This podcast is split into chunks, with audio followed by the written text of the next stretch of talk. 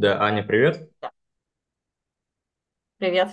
Да, спасибо, что нашла время для записи участия в Егор Гренко Strategy Club подкаст. Я очень рад, что мы смогли с тобой э, с учетом нашего большого расстояния временного э, связаться. Поэтому, наверное, нашим подписчикам будет крайне интересен твой путь. Он очень нестандартный, динамичный, и твое отношение к карьере с точки зрения такой стратегии, Мгм. и, в принципе, твоя работа в управленческом консалтинге, в лидере отрасли McKinsey, я думаю, что тоже многих ребят и зарядит. И, в принципе, может быть, какие-то инсайты по подготовке сможешь поделиться.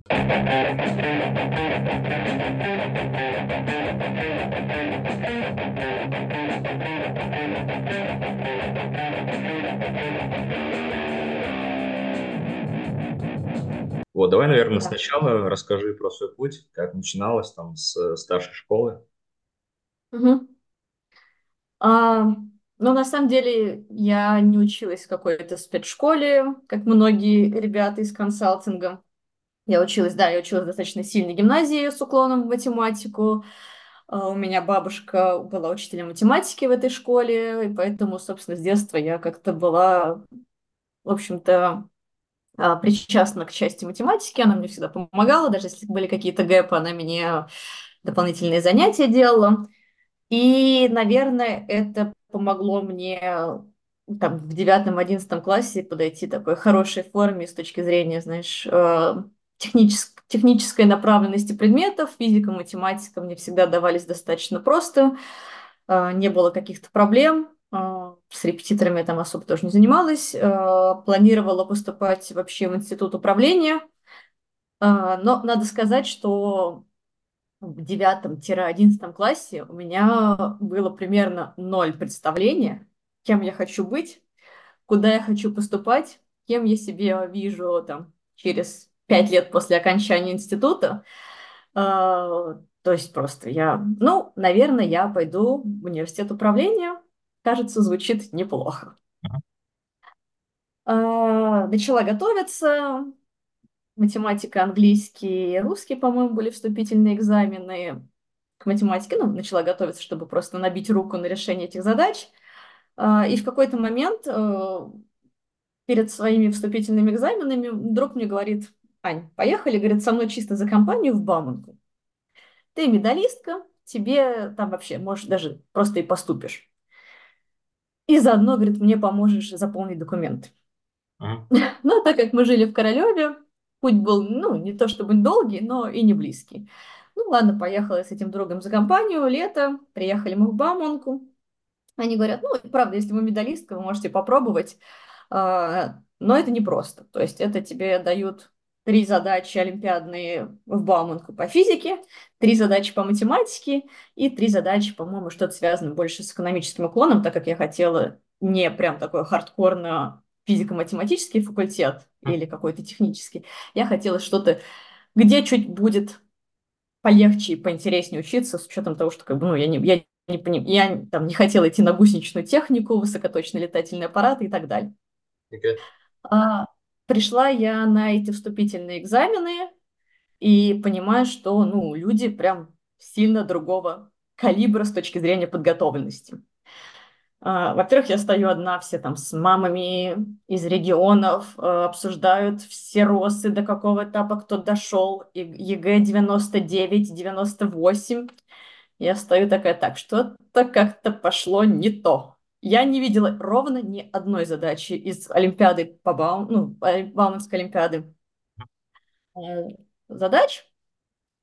Ну, такая немножко потерянная, честно говоря, без какой-то поддержки. А физику, ну, физику я вообще не готовила ну, для поступления. То есть она у меня была ровно на школьном уровне.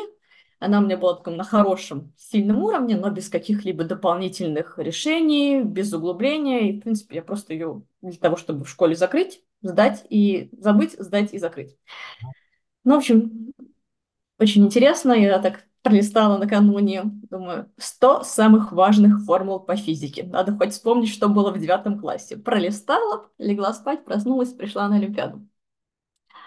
А, сижу, дают... а, удивительно, что дают тебе буквально там минут 30, минут 40 на три задачи. То есть рассчитано, что на 10 минут ты тратишь на каждую задачу, сдал и пошел. А, ну и человек 50, наверное, или 60 стоят все примерно, как я говорю, с высшими баллами ЕГЭ, всеросами и так далее. А, и в итоге я каким-то образом решаю все это минут за 15. Мне говорят, девушка, но у вас еще как бы столько же времени. Я такая, нет, если я сейчас сяду проверять, будет только хуже. Я пошла. Что решила, то решила. Ну, на меня так все посмотрели, такие, ладно, с ней все понятно. И в итоге нас потом запускают все 50 человек, и из этих 50 поступаю я и еще одна девочка. Да, и все да, и все таки на меня поворачиваются такие, это что вообще? Вот. А я еще, я еще, по-моему, такие нелепые вопросы задавала, говорю, а что вообще будет? А что вообще ожидать на это? Они все такие, ну, да, ладно, понятно. В вот, итоге, кстати, да. Да, с точки зрения анализа рефлексии, ты поняла, что стало причиной, почему ты прошла, в отличие от э, более подготовленных, так скажем? Ну, наверное, я меньше стрессовала, то есть у меня не было, знаешь, какого-то вожделения туда поступить. Да-да-да. Я пришла супер, э, супер, понимаю, что мне надо решить три задачи. Да все. У меня как бы... У людей, наверное, из-за того, что они перенервничали, возможно, родители создавали, знаешь, какую-то дополнительную важность, ожидания, да, завышенные на детей, потому что, ну, естественно, эти люди как бы с точки зрения подготовленности и, возможно, даже знания математических и физических, ну, очевидно, были выше меня. А, зада... ну, а как бы Балл прохождения решил три задачи, ты поступаешь, а решил две задачи, тебе просто предлагают факультет не тот, который ты хотел, на который меньше конкурс.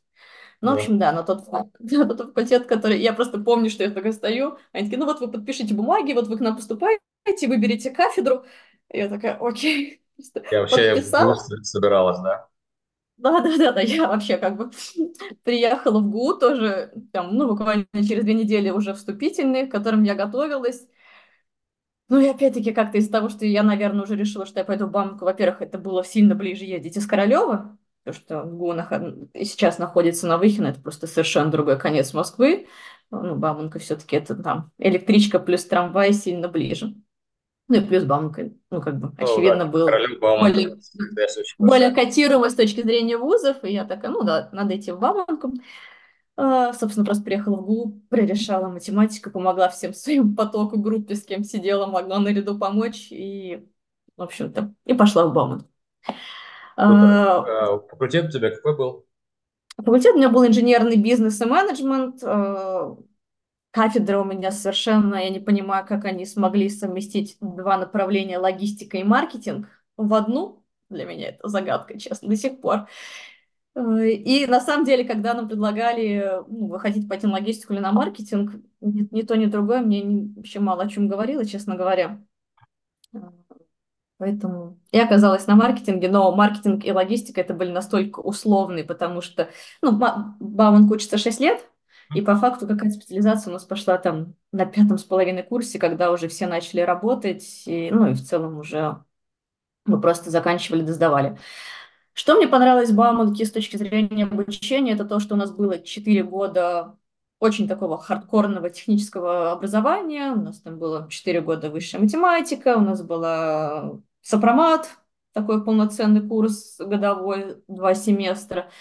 У нас был, была информатика, у нас была физика, год или полтора, ну что-то достаточно такое продолжительное. И несмотря на то, что мы такие, ну, мы вроде как бы бизнес, менеджмент, экономика, что-то такое, нам никакого послабления, особенно первые там 2-3 года не давали, много отчисляли, и приходилось действительно все это как бы сидеть и учиться, и погружаться, и, ну да, прокачивать себя, наверное, тоже. Точки зрения вас готовили, вы должны были заниматься логистикой, маркетингом в, э, с инженерным уклоном, да, в инженерных да, да, да, функциях, да. да, условно там в Тесле, чтобы разбираться в продукте и чтобы разбираться, как продвигать и как делать supply chain поставки. Да, да, да, они как раз это преподносили с такой как преимущество того, что, во-первых, у вас в целом хороший технический бэкграунд, что никогда не бывает лишним, куда бы вы ни пошли работать, ну и мы даем какие-то основы там менеджмента и специализации в зависимости от того, на какой кафедре вы учитесь. Угу. Круто. У тебя диплом, помнишь, на какую тему писала? Я недавно его переводила. У меня а, ну, эффект, управ, управление эффективностью предприятия. Честно, не помню, как, ну, как, с какой направленностью, но, в общем, Operational смотри. Okay. Um, Вот. После У универа... меня, да, да, у меня на самом деле не одно образование. Сейчас я закончила буквально полтора года назад, год назад, еще второй высший бакалавриат. Это в психологии, да, связано? Да, да. Да, но мы сейчас к этому еще вернемся. Хорошо. После университета, насколько ты э, отличаешь людей, кто условно там технарь, либо он такой более, не знаю, экономист, э, менеджмент, то есть насколько тебе образование помогает, там, Угу. это может быть больше мозг прокачивать, чем какие-то конкретные прикладные знания. Хотя я думаю, что там на, где-то в расчетах, безусловно, быстрая математика, что у тебя Угу. есть. Мы когда решали с тобой кейс, я помню, ты очень хорошо его прорешала, и там, многие ребята, там, опять же, 9 из 10 э, не смогли это сделать.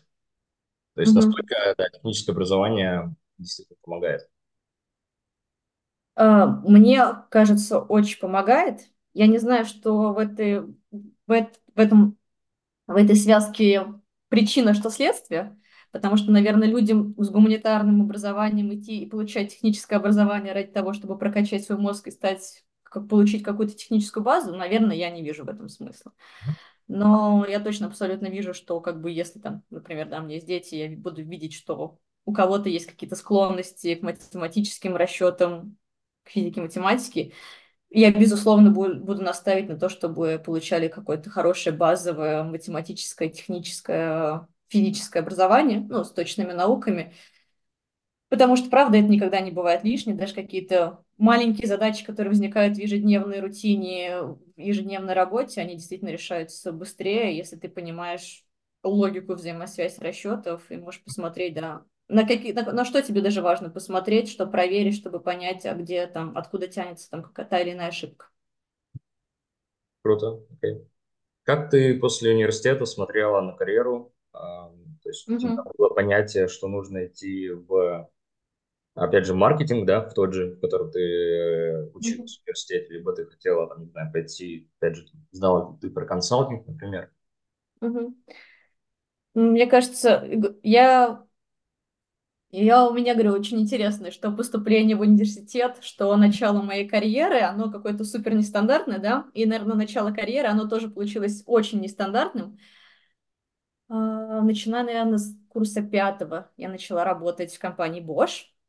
А, Мне казалось, это прям счастливый билет в мою карьеру. Я устроилась в хорошую немецкую компанию. Меня взяли, меня взяли, причем с очень таким гибким графиком, с возможностью совмещать с учебой. А, И я начала работать в отделе бухгалтерии. У меня все очень хорошо получалось, я заполняла какие-то таможенные декларации, все было прекрасно. Но через полгода меня вызывает начальница и говорит, Ань, все прекрасно, но как будто бы у тебя не горит глаз. И я такая, он настолько не горит, что вы себя даже представить не можете. Ну, то есть э, я правда, наверное, как-то упустила тот момент, или, или это просто чисто чер- возраст был какой-то там, да, 19-20 лет, я, я не знала ни про консалтинг, я не знала про какие-то даже направления индустрии.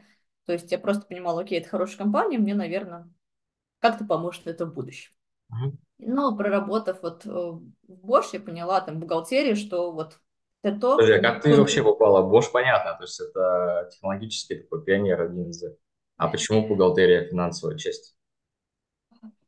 Ну, наверное, это было сложилось так, что они были меня готовы взять на какую-то гибкую ставку, в целом, наверное, студенту без опыта работы и желающему работать 4 часа в день найти максимально что-то сложное. Окей. То есть Мне это кажется, было из- больше из потребностей о том, что было больше открытой позиции в бухгалтерии. Да, не, на самом деле это моя потребность была в том, что я понимала, что через два года я заканчиваю университет, и без опыта работы мне будет найти что-то очень сложно. Я понимала, что с четвертого курса у меня уже есть такое capacity, да, где-то работать, у меня есть время, меня уже там, скорее всего, не отчислят. Все самые сложные предметы я пережила и успешно сдала. И поэтому сейчас время как-то подумать, от чего я действительно хочу делать.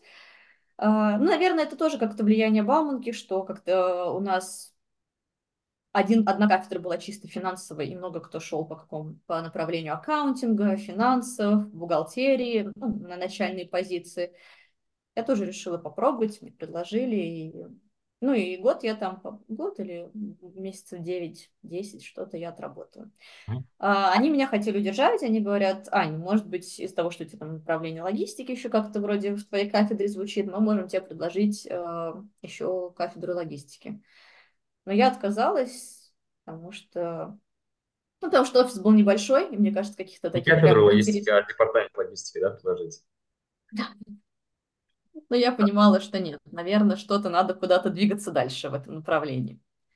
А, было лето, я отдохнула летом, и начиная там, по с пятого курса я начала искать новую работу. Uh-huh. Дальше еще интереснее история закручивается, иногда даже использую как это фан-факт. То, что я проработала 4 дня в Лореале или 3 дня, на самом деле проработала один, а, я Лореаль, компания, наверное, мечты для многих девочек. Мне тоже было очень интересно там поработать. Прекрасный офис на набережной, доступ да, к бьюти-индустрии, к интересному и хорошему маркетингу возможность да, зацепиться. Но, мне кажется, здесь случилось какое-то недопонимание с точки зрения того, как они меня нанимали и что они мне обещали. И в свой первый рабочий день а, должность называется специалист по работе с клиентами. Но мы, наверное, недопоняли, кто какие клиенты. А, и свой первый рабочий день, когда я захожу в отдел, в котором я должна работать, я вижу столы а, людей и вот такие стопки бумаг, и за, них, и за ними не видно людей – это прям, мне кажется, что что-то опять как-то связано с бухгалтерией. Ну, мне делают водный тренинг, ну и рассказывают, да, по факту то, что отдел по работе с клиентами для L'Oreal это клиенты, это сети магазинов, большие, например, да. Там, B2B, да. Аз, да, азбука вкусов, там, и все, что делает специалист по работе с клиентом, он сверяет, сколько ему отправили шампуней, сколько ему продали, и где случилась дельта потерянных шампуней, ну, условно, шампуней. И я как бы такая, ну, это опять условно там сверки, это опять связано с бухгалтерией. А, и я поняла, что, ну, наверное, как бы я не готова. То есть, наверное, есть путь поработать год в этом отделе и пойти там попроситься стажером в маркетинг, а, но этот путь Наверное, а ты, кстати, очень... тогда уже не рассматривала, есть же разные лидерские программы, опять же, в том же Лореале, наверное, были, там, Bosch, когда ты переходишь на позицию там, а, финансы, ротируешься uh-huh. в маркетинг, ротируешься потом, не знаю, там, стратегии, uh-huh. еще где-то, то есть э, такие программы трени лидерские не рассматривал тогда? Я рассматривала, ну, рассматривала. Э, во-первых, большой конкурс, действительно, из молодых э, людей, да. особенно без какого опыта, каждый раз все цепляются за твой опыт. А что ты делал? Даже на какие-то начальные лидерские позиции люди хотят узнать, а что ты делал. Какие у тебя были практики. И как-то вот попасть вот в эту вот обойму, ну, на самом деле сложно. Даже с хорошим образованием. Okay. И, да, почему-то еще в 21 год мне казалось, что там терять год своей жизни – это просто недопустимо это очень долго, и я себе такое позволить не могу, поэтому это было очень тяжелое решение. Я помню, как я прям рыдала в офисе Лореале, потому что я понимала, насколько ожидания не совпали с реальностью, и это было понятно в первые три часа своей работы. А, вот. Ну и мы поговорили, да, с начальницей в этот же день. Она сказала, ну да, что-то я видела, что ты уже написала HR, наверное, как бы не будем тратить время друг на друга, когда это ни тебе, ни мне, как бы, ну, не хочется, да, инвестировать в это время. Э, и вот с тех пор я начала свой путь в медиа, в маркетинге. Я пошла прям на супер маленькую зарплату, с текущим а, меркам. Была компания Carat, да? Нет, это сначала был OMD. Э, я туда пришла на ассистента диджитал рекламы. И то мне посоветовал, ну, как мне посоветовал знакомый, я мало что знала про диджитал рекламу, тогда это было настолько все в таком зачаточном состоянии, что про это мало знали, мало в это инвестировали, э, и рекламных бюджетов, и времени, и команд с точки зрения там рекламных агентств. Но мне там знакомая сказала, если у тебя что-то более-менее с английским, и там очень молодая команда, там будет супер динамично. И я такая, вот это то, что мне надо. Потому что я поняла, что вот мне нужен драйв, мне нужна динамика, мне нужен молодой коллектив.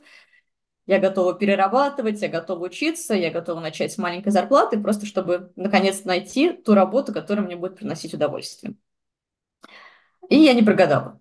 То есть как бы вот пойдя в рекламу, в медиа, в маркетинг, и особенно на путь диджитала, в который вообще тогда никто не верил, я помню, что я начинала вести клиенты Nissan, и там наши рекламные бюджеты начинались в диджитал, там 2%. Ну, давайте что-нибудь протестируем, ну, что-нибудь вот такое вот маленькое, ну, вот, вот, ну, давайте возьмем главную Яндекса, прям на очень мало количество показов. Какие и посмотрим, примерно что... годы были для контекста? А, для оклады? Нет, э, годы, а, какие годы были? А, годы, годы, годы. Это был 2013. Э, okay. 2013, да. Да, тогда это было прям эксперимент-эксперимент вообще, да. Если это было, да, эксперимент. Никто не понимал, как это запускать. Э, началась... Мы тогда первый, кто тестировал рекламу, например, в iPad, когда была там машинка Nissan, можно было цвета повыбирать, 360 ее покрутить, и э, для понимания тогда еще были очень популярные журналы в iPad-версиях, ну, они сейчас, наверное, то есть Men's Health, э, Сейчас к сожалению, наверное, в России нету. И тогда вот, когда ты листаешь эту электронную версию, вот у тебя вот это вот встроенный такой прям интересный интерактивный блок. И собирали мы тогда эти прям первыми на рынке, тестировали, занимало много времени, давало, наверное, не самый большой выхлоп с точки зрения аудитории, но было очень быстро училась, очень быстро росла, и это, конечно, самое большое преимущество, ну, вообще в целом рекламы, быстрый рост. То есть, еще раз, ты когда выбирала, ты, наверное, выбирала больше, потому что у тебя там работали друзья, знакомые, они могли тебе рассказать, что такое медийная диджитал-сфера, да, по сути. Вот. Uh-huh. И ты думала, наверное, что да, вот маркетинг, я в нем работала, хотела работать, и это вроде с цифрами связано, с аналитикой. То есть, как да. ты... И ты не понимала, да, насколько ты можешь сильно вырасти в этом тогда? Вообще мало понимала, потому что, говорю, наверное, ну, то есть, да, мне, понимаете, мне было 22 года, я поработала там, я поработала тут, я поработала еще где-то, и понимала, что ничего мне не цепляет с точки зрения интереса. И меня немножко начало уже, ну, расстраивать это. Потому что такая, а вдруг я вообще никогда не найду интересную работу, а вдруг мне придется всегда вот так вот входить в офис и ждать, когда же там 5 часов в 12 мы идем на обед всем отделом, такие спускаемся, потом заканчиваем. Это, это прям вот совсем не то, что я хочу делать, работать и как я вижу свою жизнь.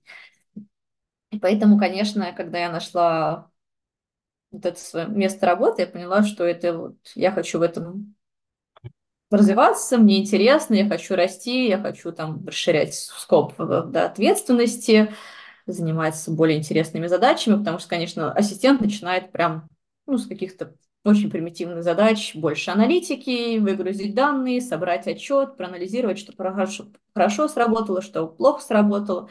Ну и по мере там уже роста ты двигаешься э, больше, да, такие директорские позиции. Окей, что-то, может быть, еще интересные проекты, кроме Nissan, что-то вы запускали, может быть, э, компании? А, ну, на самом деле, я недолго проработала. Опять-таки, это больше связано было, наверное, с финансовым фактором, потому что как раз закончила университет, надо было уже, ну, не надо было уже, хотелось, да, как-то съезжать от родителей, поэтому пришлось быстро перескочить на другое место. И я перешла, да, в агентство «Карат», где проработала 4 года. Достаточно долго. А, тоже я начинала с позиции джуниора и росла, росла, росла до senior-менеджера. А, причем, а, что классно в Dentsu, мне повезло, и, то есть я пришла на диджитал, и через года два меня научили, как планировать телевизор, как планировать другие медиа, и в этот момент у меня такая прям, знаешь, более широкая картинка получилась, потому что диджитал это классно, но это ну, достаточно узко. У тебя есть понимание интернета. Да, да, да, да, чтобы у меня было по факту такое 360, особенно если делать какую-то медиа-стратегию. Но без этого понимания действительно очень сложно. То есть ты видишь какой-то маленький кусочек, но ты видишь, как он встраивается, Но, например, как распределяются бюджеты между медиа, уже тяжело понять. А Карат, он входил в Денсу и входит, да, наверное, глобально. То есть давай, да, наверное, да, да, Карат.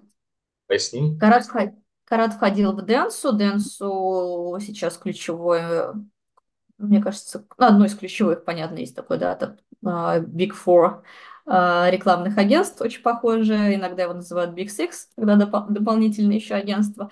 Карат один из ключевых лидеров. Uh, мы вели ключев... большое количество ключевых российских клиентов на рынке. Я вела долгое время клиента Лего.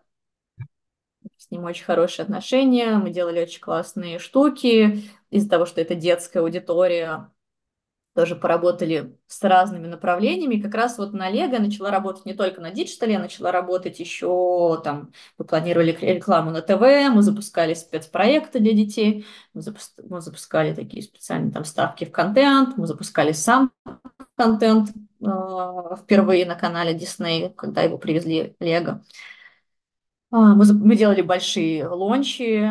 Тот, в тот год, когда я работала, вышел Лего Муви мы как раз тоже его запускали. А, помимо Лего я работала с клиентом Philips. И что мне нравилось а, работать в рекламном агентстве, то что это в чем-то очень похоже на консалтинг, что у тебя есть возможность попробовать совершенно разные индустрии.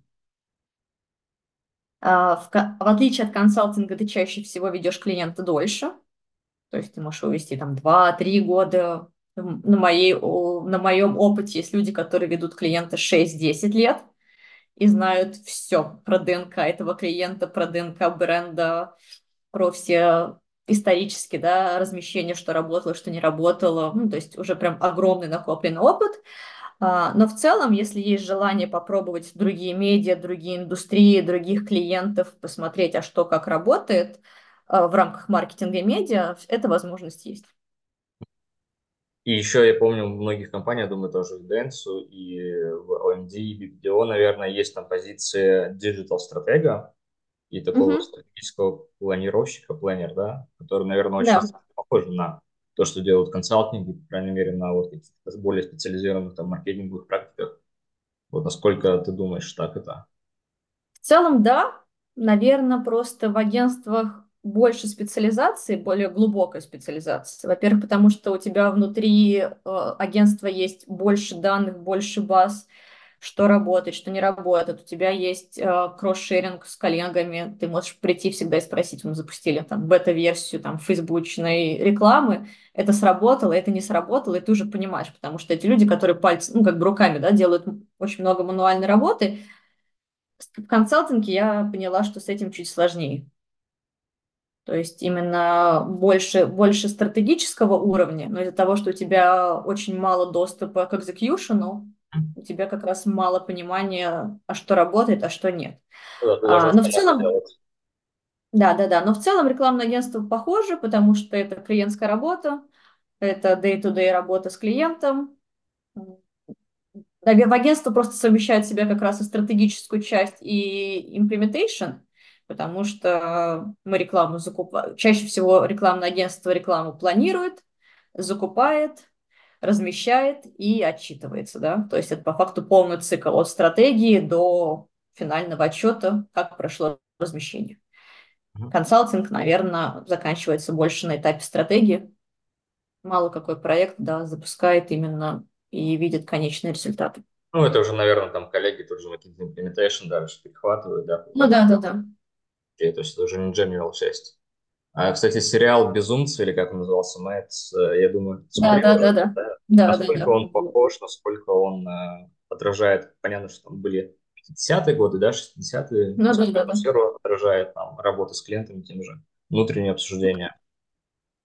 Мне кажется, что-то есть похоже, да, там больше, конечно, фокус на такие традиционные медиа, да. А, так как я говорю, больше работала в диджитале, это немножко другая специфика. И в сериале там больше, наверное, такая взрослая аудитория. Я опять-таки работала там с ауди... В моей команде 25-28 был средний возраст э, людей. Но специфика действительно, правда, похожа. Okay. Все это, все это есть. Я помню, читал книгу о Гилве в свое время, очень, очень там больше Мгм. тоже она традиционная, про дизайн, про упаковку, брендинг, но Мгм. с точки зрения бизнес-кругозора мне очень понравилось, до сих пор прям очень многие кейсы вспоминаю, там, анализирую, как-то переизобретаю там для текущих проектов, поэтому да, безусловно, там школа фундаментальная именно в агентствах и в маркетинге в таком классическом американском Да. стиле. Да, и опять-таки, наверное, даже если говорить про агентство, так как э, большие группы, такие как Dentsu, Publicis, да, BBDO, они чаще в себя включают два направления, это медиа и это креатив. И тоже, наверное, люди, которые не нашли себя в медиа, медиа все-таки больше техническое, цифры, размещение, эффективность размещения, наверное, им легче перейти в креатив, если им хочется, ну, если они понимают, да, что вот они не про цифры, не про эффективность размещения. Окей. А дальше как развивалось? А, Дальше развивалась, соответственно, я 4 года проработала в карате в Дэнсу. Одни из лучших времен, наверное, моей карьеры и жизни. Очень сплоченный коллектив, очень професси- все профессиональные с точки зрения экспертизы, с точки зрения того, что всегда идут там на два шага впереди рынка. А, но я ушла, потому что мне сделали предложение вести, лидировать все диджитал направление клиента Google. И мне показалось, что это будет очень классное развитие. В целом клиент Google очень интересный, потому что на других рынках, наверное, было бы его не так интересно вести, как на рынке России, потому что это была такая супер война Яндекс Google. Сейчас она, понятно, что проиграна и выиграна Яндексом, да. одного из игроков, да. Да, да, да. Но вот в тот момент, когда я пришла, это, это прям очень интересно было за этим наблюдать. А, Очень интересно бы- было быть причастной к этому, запускать классные проекты. И что мне нравилось, то что команда Google, в отличие от других рынков, опять-таки команда Google России, они понимали, что им нужно очень сильно локализовать контент, и мы очень много делали своего собственного контента, который, чтобы попадал прямо вот в сердце русского человека. Мы делали классные спецпроекты, «Год в поиске», например. Они делали глобально, которые крутили на все рынки. И наша команда локального рынка Google России одна из немногих или даже единственный рынок, который они прям делали свой год в поиске, собирая моменты, которые действительно, о которых знает русский человек – Потому что то, что они запускали в прошлый год, они поняли, что, ну, как бы мало кто знает о каких-то событиях, которые происходили в США, о людях, да, которые там происходили, каких-то важных событиях. И на клиенте Google я тоже проработала два или три года. У меня очень Это, а тесные получается, в рамках Publicis, да, перешла? Нет, это было в рамках BBDO. А, то есть это BBDO перешла. Ага. Да, да, да, да, да, я перешла в BBDO. Э, Мы делали, соответственно, 360 размещений. Я лидировала всю диджитал часть, и у нас была команда, которая лидировала оффлайн, оффлайн размещение. А, И как раз на клиенте Google у меня тоже такой случился прям такой перекос наверх, какой-то прорыв с точки зрения майндсета, потому что Google был один из первых клиентов, который начал э, делать э, сдвиг своих инвестиций в медиа в сторону диджитала. И когда мы предлагали там, у нас вот есть три опции, например, они всегда выбирали такие, мы берем там условно 80% диджитала и немножко довешиваем там офлайна для аудитории, которая там менее диджитал. Тоже было интересно, потому что в этом плане, конечно, мы делали очень много чего передового, мы делали классные спецпроекты, например, один из таких больших и громких спецпроектов это «Вдали от столиц», который мы делали совместно с креативным агентством «Слава». А, мы запускали интерактивную карту, где предприниматели из маленьких городов, регионов России могли ставить точку и рассказывать про то, что они делают. Например, там, серфинг на Камчатке, когда он был еще в те времена, сейчас уже все про это знают, тогда вообще мало кто про это знал. Там маленькие ремесленные мастерские, не знаю, пошив игрушек, э, и каждый добавлял, и люди заходили на этот спецпроект, э, обычные пользователи интернета заходили на этот э, сайт и могли проголосовать.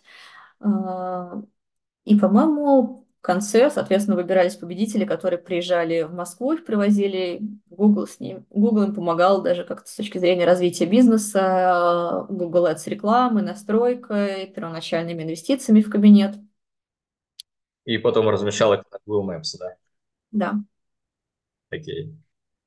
Круто. А, ну да, понятно, что Google, в принципе, цифровой игрок, и, наверное, да, там, с точки зрения их понимания, возврата на инвестиции, безусловно, диджитал это было понятно для них среда, они, наверное, хотели видеть это на всех регионах присутствие, поэтому да. И да, здорово, что они начали менять сознание, что действительно выгоднее все-таки в цифру инвестировать. А. Было, да, но это было такое, ну, реальное изменение сознания, потому что то в те года, сейчас уже понятно все по-другому, в те года все равно основная аудитория по всем показателям, она была еще в телевизоре. Да. Ну, просто для Google, да, для них тащить людей из телевизора, забирать в э, цифры. Да, в, в интернет. Да, немножко такой сложный путь. Ну, да, но при этом мы понимаем, да, что все равно сейчас все крупнейшие игроки, Mail, ВКонтакте, в Яндекс, три недели в Москве показали, что это топ-5 рекламодателей, которые сейчас есть на телевизоре. Поэтому все равно очень активно используют телевидение как один из ключевых, если даже не ключевой канал для привода аудитории. Но еще, может быть, это связано с тем, что как раз-таки наша экосистема российские выходят сами в офлайн за счет разных там, направлений. И, может быть, э, это тоже как один из триггеров, почему они верят до сих пор в телевизор. Но, окей. Okay. Ну, anyway, он работает. Телевизор, он, он работает. Можно, наверное, чуть больше почелленджить другие э, офлайн медиа но если бы там условно я запускала, я бы, конечно, телевизор тоже еще точно что не принижал с точки зрения эффективности. Okay, ну у тебя получается, да, то есть у тебя был фокус ATL, то есть after the line это медиа, телевизор, все, что вот СМИ касаемо до конкретного да? BTL, да, да, такой, да. что прям магазин, там, L'Oreal, такой самый, там, в Золотое яблоко, ты видишь там стенд, э, появилась да. крем, это уже BTL, непосредственно у тебя там чуть меньше было проектов в этой части. Угу. Okay. Да, у меня по факту Сейчас есть там типа TTL, это Pro Line, это как бы все, да, полный угу. вклад. Okay. Вот, да. Uh, да, по, получается, BBDO ты была, в основном твой клиент был Google, uh, ты, получается, на позицию какую пришла в BBDO?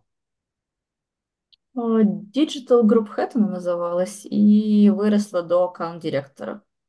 Ну, когда Group Head у тебя там было, наверное, там 5-10 человек подчинений, да, то есть... Э... У меня было, да, у нас была достаточно большая команда, у нас было 5-10 человек, человек 6-7 у меня было в прямом подчинении, э, с которыми мы сидели в одном офисе, которые планировали больше брендинг размещения, и у нас также, у меня было в подчинении не в прямом команды, которая планировала перформанс. Это больше search, это социальные сети, а, ну, где у нас оптимизация идет больше за конверсию или за клик, нежели, да, большие широкоформатные красивые размещения. Поэтому на круг, наверное, у меня порядка 20 человек подчинения было, которые помогали запускали, контролировали размещение активности клиента Google. Да, дай, может быть, пару советов ребятам, кто начинает свою управленческую э, карьеру с точки зрения людей, да, непосредственно, mm-hmm. что обратить внимание, как ты училась управлять людьми. Причем все люди, наверное, амбициозные, креативные, поэтому такая творческая среда, наверное, mm-hmm. не, не самый простой пласт для управления. Ну, на самом деле, наверное, в медиа чуть попроще, потому что люди чуть менее креативны и больше все-таки нацелены на цифры, на эффективность размещения, на, на X основной инструмент работы, это все равно Excel для нас. А, поэтому, наверное, с креативными мне было бы сложнее. А, но это все равно было интересно, потому что до этого у меня в прямом подчинении был там один-два человека, по факту, которые мне просто помогали а, делать какие-то маленькие кусочки, а тут я пришла, вот моя команда. А, с точки зрения советов, э, Я, наверное, тот руководитель, который не боялся делегировать, особенно те люди, которые я видела, что активно берут на себя да, желание взять больше. Я очень достаточно спокойно отдавала. Да, я контролировала всегда перед отправкой клиента, потому что ответственность ключевая на мне, поэтому, конечно, финальное ревью планов, отчетов, презентаций, которые уходят клиенту, всегда были на мне. А, но я старалась, если люди хотели, я видела это желание развиваться и расти, я помогала, где можно улучшить, я ревьюила, давала обратную связь, обратную связь, но никогда сильно там не контролила. А, Наверное, самые сложные у меня были подчиненные, которые были слегка непредсказуемые. То есть у меня были ситуации, когда, например, сложные направления. У нас, например, Google делился на B2C и на B2B. У нас была часть B2B, которая в целом достаточно непростая. Ее тяжело спланировать. А мы должны клиенту отправить план. И я это, например, говорю подчиненным, ну вот, 8 часов ты мне присылаешь его. А мы работали в Google Sheets то времена как основной инструмент, и поэтому ты все в онлайне можешь видеть, что человек делает, где он остановился. Да, неопознанный вот барсук вошел в таблицу. Да, да, да, да, да. Ну вот ты сидишь с подчиненным. 8 вечера, 9. Он такой, да-да-да, мне вот осталось последнее размещение посчитать, последнюю строчку вставить, можешь ехать домой, можешь не сидеть. Uh, утром я тебе все отправлю, или там вечером я тебе все отправлю. И в итоге утром открываешь компьютер, и вот на той строчке, на, в той ячейке, с которой ты ушел в 9 вечера, оставив этого человека, вот ровно в этой же стоит курсор, без малейшего апдейта. Вот с этим, наверное, было, вот это прям было очень сложно. Особенно, когда у человека нет никакой мотивации, как бы. Но, наверное, здесь надо просто принимать решение лучше расставаться, потому что если нет мотивации и у человека нет ощущения ответственности перед таким большим клиентом, перед репутацией агентства, перед репутацией команды и своей собственной репутацией, потому что, как ни крути, рынок очень маленький. И все друг друга очень быстро знают. И куда бы ты ни, в какое бы агентство ты ни пошел, если знают, на каком клиенте ты работаешь, в этот же момент на Фейсбуке тебе напишут, Аня, ты работала с этим человеком, что ты можешь сказать? Ну да, Поэтому, рынок очень кажется, маленький, на самом деле, да. Да, поэтому мне кажется, если как бы, ну, человек понимает, что это не его, наверное, лучше просто поговорить и сказать, что есть много других прекрасных мест работы, индустрий, и, возможно, стоит об этом, это стоит рассмотреть. Вот, и с точки зрения команды, мне кажется, у нас было это не очень, кстати, принято, как в консалтинге, какие-то тим-динеры. Я тоже старалась всегда как-то поддерживать ребят, э, еще с руководителем выше мы старались всегда как-то найти какой-то небольшой бюджет, чтобы можно было куда-то сходить, потому что особенно, когда тебе там 23-24, для тебя это прям такой большой мотиватор сходить куда-то с командой, как-то провести весело время. Это уже когда там семья, ты как бы, ну, в принципе, можно, но можно и домой пойти. А, а когда все молодые, для них это прям было очень большое такое не финансовое какое-то, да, вознаграждение, мотивация. Ну, да. Вот, и, ну, в целом я, мне кажется, очень мягкий руководитель.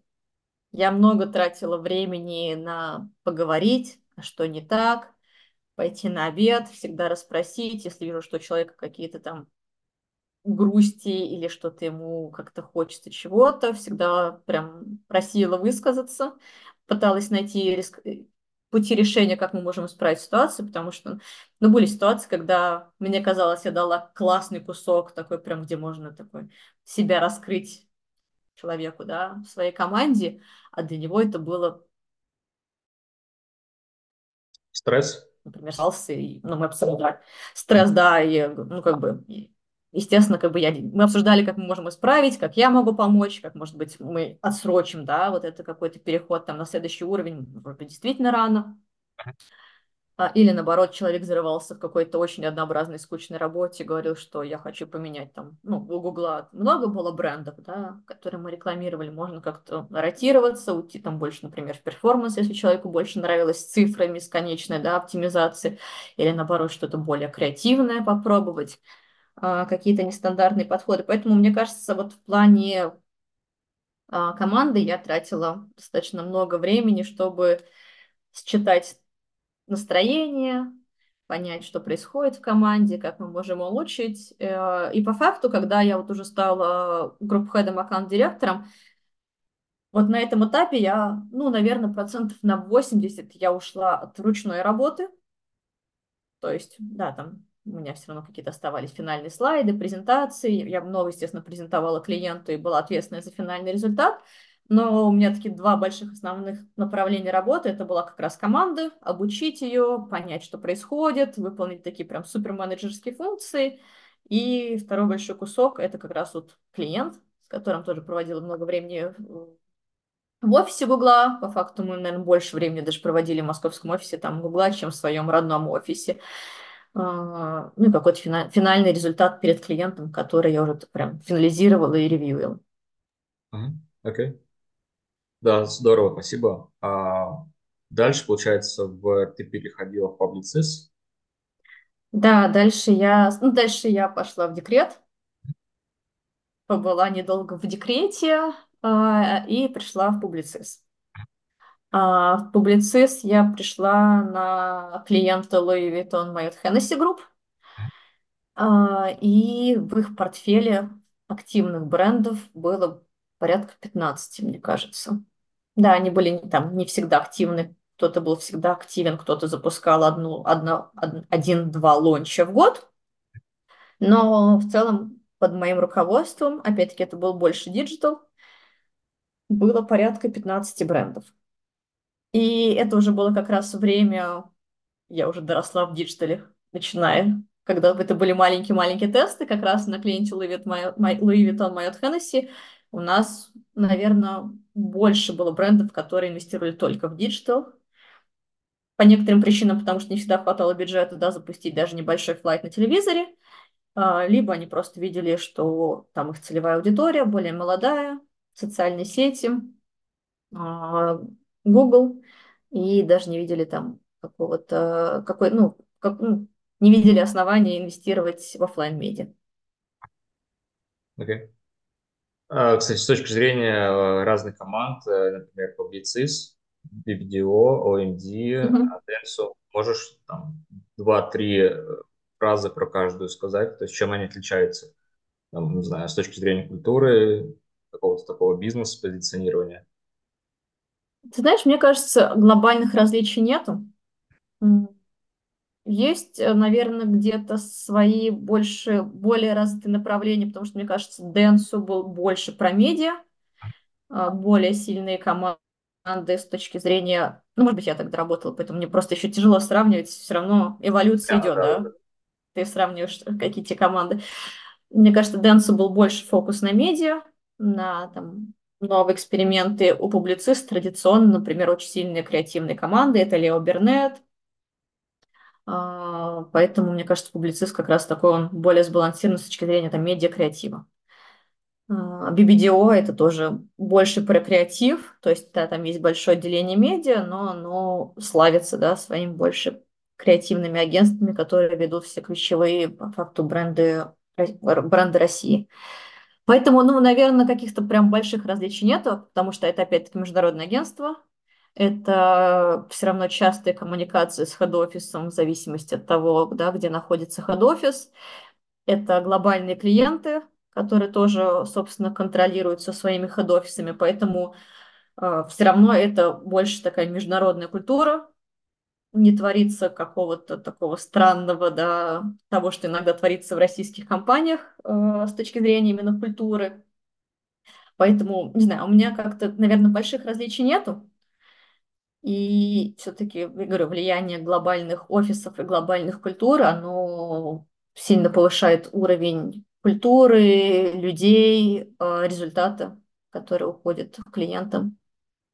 Ну, я думаю, еще у вас очень много было переходов, да, внутри, когда там, в одном агентстве была прям команда, условно, видео, команда была из Dance, из OND, и это очень сильно э, размывало, наверное, да, какую-то культуру. Да, в целом, в целом рынок маленький, а, плюс, например, существовала практика, что если новое агентство выигрывало клиента, и бывало, что один, одно из условий, что руководитель этой команды переходит в новое агентство, например, не готовы расставаться да, с человеком, который вел это, этого клиента там ну, да. 5-7 лет.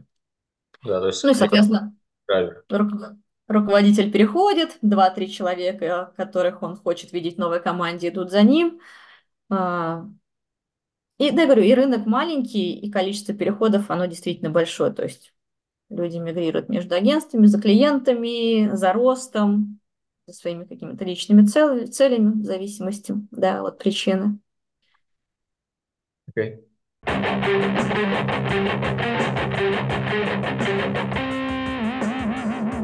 А с точки зрения, то есть, по сути, на публицist у тебя была позиция такого топ-менеджера, да, и почему ты начал думать про консалтинг, про uh-huh. переход, может быть, тебя там друзья работали или проекты были совместно у вас? Uh-huh. Мне кажется, это вот история примерно как про бабушку. Супер какая-то случайная, но при этом, когда оно складывается, оно складывается. Наверное, в какой-то момент после просто восьми лет в медиа я поняла, что ты растешь, твой пул ответственности, он тоже растет, но в какой-то момент мне показалось, что для меня это стало немножко... Ну, я, я не видела какого-то сильного дальнейшего роста. И как будто бы я понимала, что, окей, следующая позиция я буду делать это, через пять лет, возможно, я дойду до этой позиции, но это все в рамках скорее агентского бизнеса. И как раз, наверное, одной из причин, мы потом, может быть, тоже это, про это поговорим, а, и почему это я стала задумываться, может быть, мне вообще кардинально поменять карьеру, уйти в психологию, что-то еще.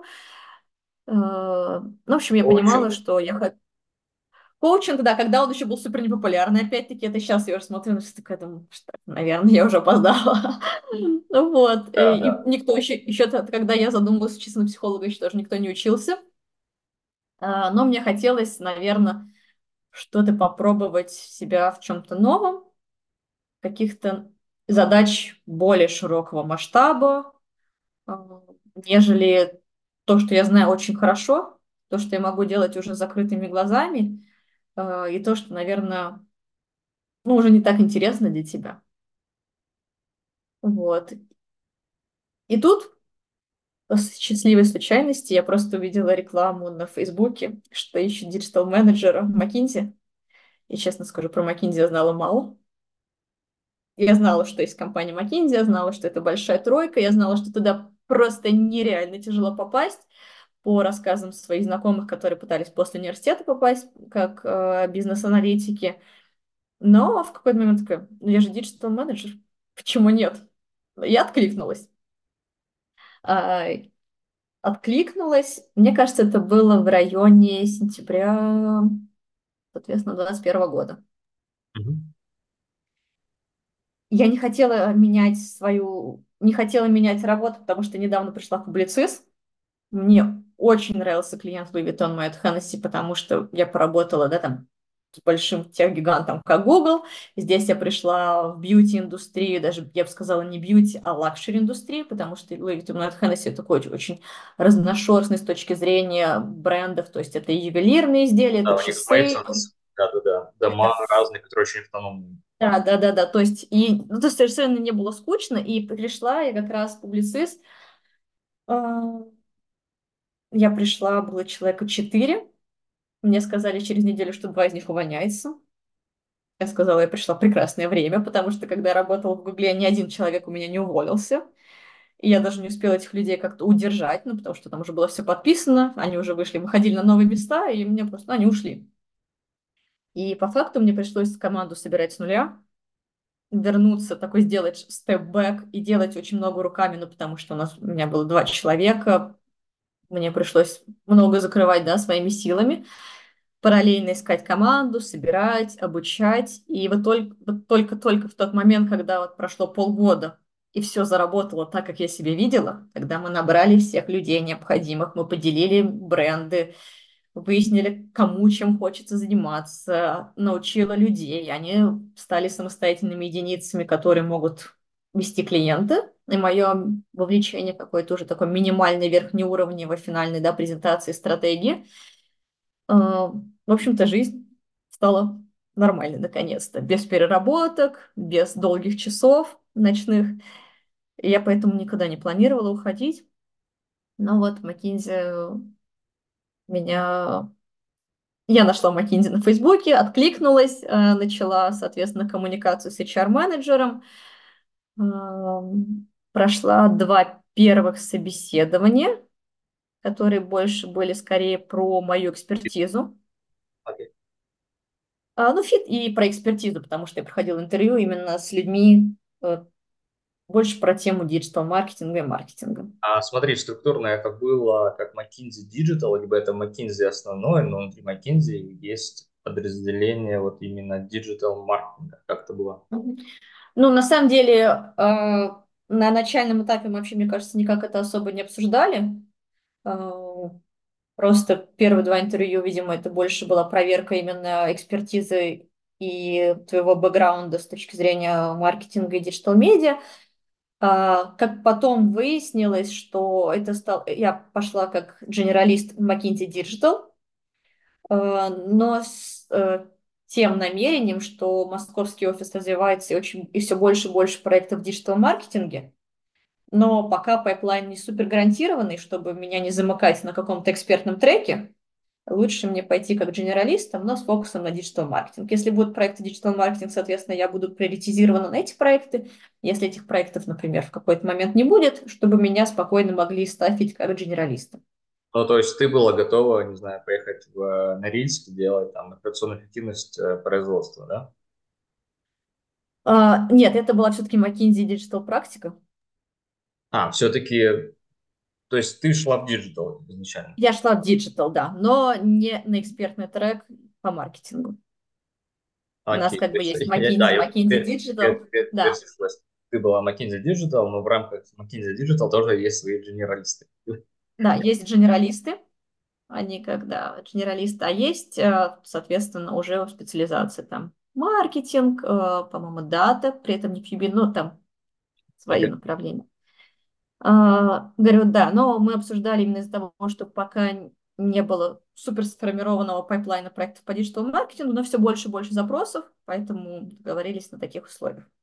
Ну, то есть, по сути, задача была такая же, как условно BizOps. А, там, есть клиент крупный, ему необходимо сформировать а, компанию, да, digital, и ты должна была непосредственно как менеджер и там руководить но ты шла на social, то есть это пост MBA сразу, да, позицию. То есть да. ты должна mm-hmm. была вернуться к непосредственно разработке, там, не знаю, настройки кабинетов и, то есть, всю эту историю вспомнить. Mm-hmm. в целом, да. Но, наверное, проект от проекта зависит, потому что иногда все-таки есть агентство, которое запускает компанию, ты больше играешь такую функцию между клиентом и агентством, пытаясь понять, а что не работает, а что мы можем улучшить. Театр. Да, поэтому, ну, и подразумевалось, да, что если потребуется, в том числе э, мануально, человек тоже готов запускать э, рекламные кампании в кабинетах. Круто. И получается, после двух э, интервью про твою экспертизу, какие-то были впечатления, плюс, наверное, им сказали там, Анна, нам нужно еще там, чтобы вы кейсы прорешали. Вы знаете, что такое бизнес-кейс, то есть как какое было вообще восприятие этого? Да, соответственно, я прошла эти два интервью, к которым, ну, я по факту не особо готовилась, потому что я рассказала про себя, я рассказала про свой опыт, мне задали э, задач, ну, задали больше такие вопросы, вот если бы у тебя был такой клиент, какую бы примерно стратегию каналы ты бы предложила. И потом мы перешли на следующий этап, который подразумевал три, решение трех бизнес-кейсов. А, и я вообще ничего не знала про бизнес-кейсы как таковые. И что самое, самое такое не случилось накладочка в том плане, что осень у рекламных агентств, вообще четвертый квартал, это самое неприятное время, когда тебе надо спланировать все стратегии на следующий год.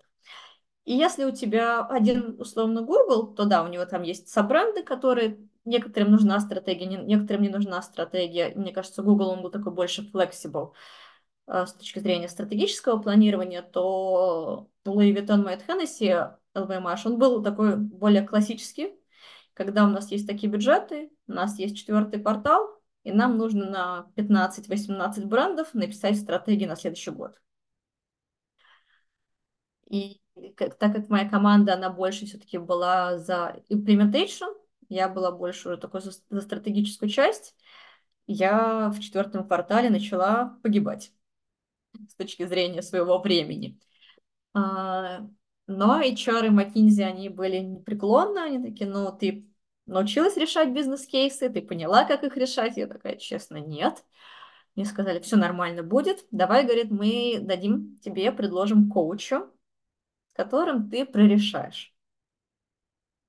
А, я прорешала, это было из-за того, что коуч был в Германии, и предложил он единственный слот своего времени примерно в 12 ночи воскресенье.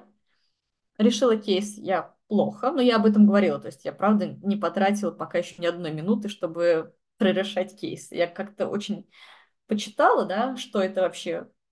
Но я сразу сказала, что я не готовилась, поэтому дайте мне еще, пожалуйста, недели две-три. Возможно, когда-то закончатся эти стратегии, и я смогу приступить к подготовке, потому что ставить в приоритет новую работу я тоже не могла.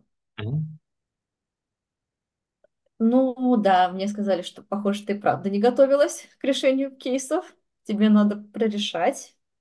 Э, и я начала ну, подходить к этому более ответственно. Я прослушала крафтинг кейсов, э, их бесплатный курс, просто понять структуру, блоки, как подходить к решению каждого блока.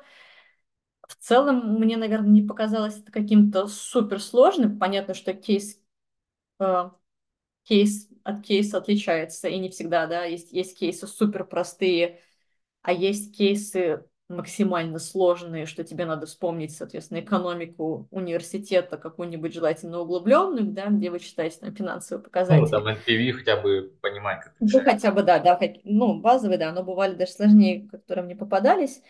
А, но в целом, наверное, понимала, что надо просто набивать руку, решать, решать, решать кейсы, потому что ну, например, я никогда не была, никогда не, не понимала там индустрию авиаперевозок.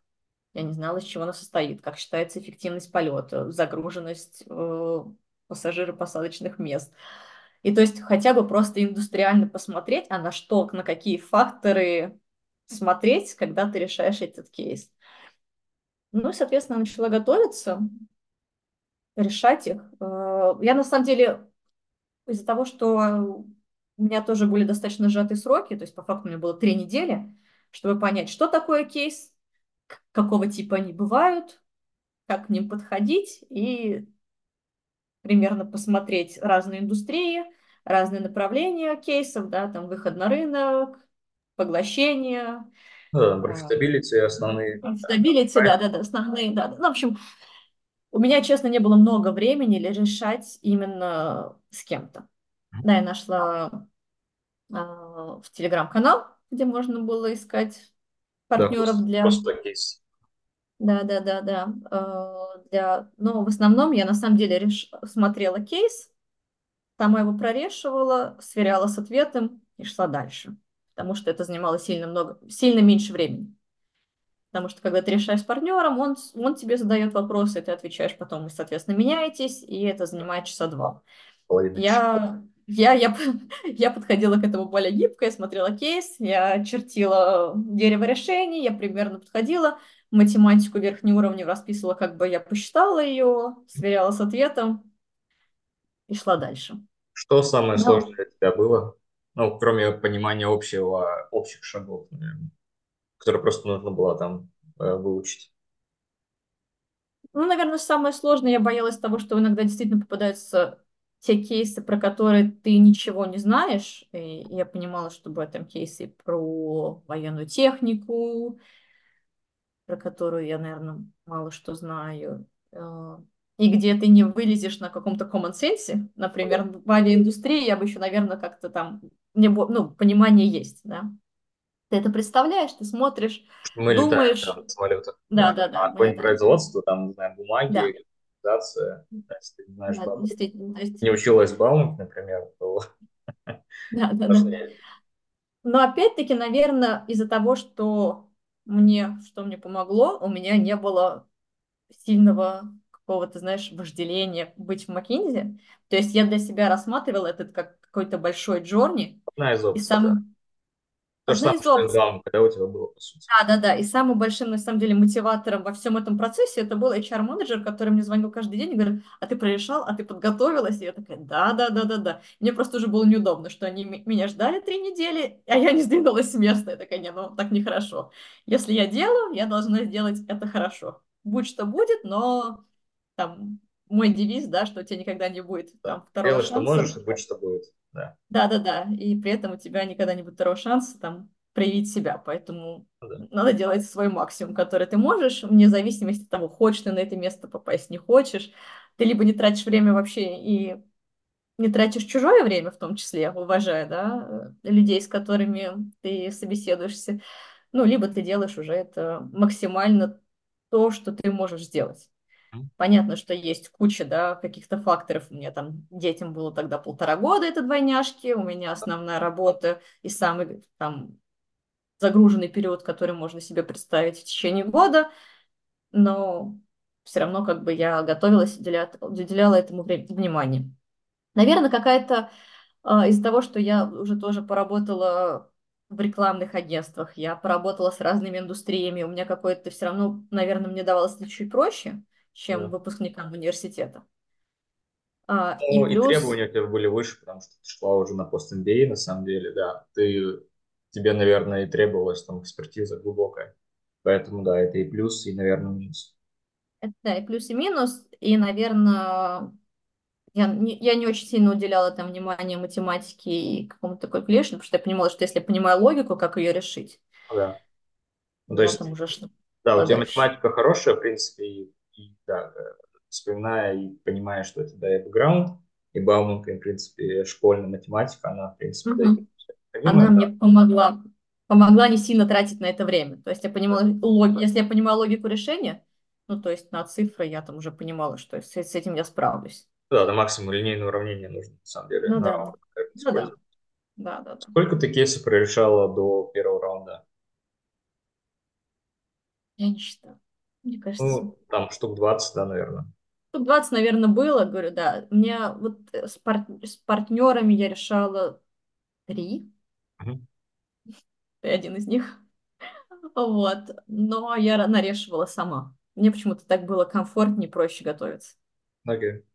А на самих раундах что действительно помогло пройти? То есть какие примерно там типа кейсов было? Это то, что ты к чему готовилась, либо это были там новые Мгм. фреймворки?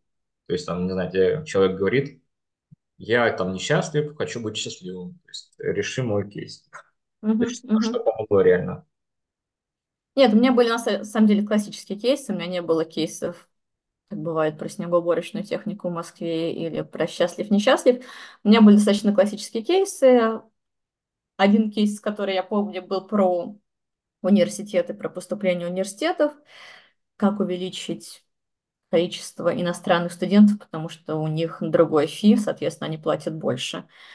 Э, Была несложная математика, в которой главное было задать вопрос, что мы хотим увеличить там на 10% количество иностранных студентов, и самое главное в этом было доказать, догада, ну как догадаться, что тогда количество местных студентов уменьшится, ну потому что у тебя есть фиксированное да, количество мест в университете, и ты не можешь просто их на 10% увеличить и понять, насколько увеличится твоя выручка. Да, то есть Тебе надо это вспомнить. классическая часть, когда идет переток из одного значения в другое. Да, да, да, да, тебе надо вспомнить про переток.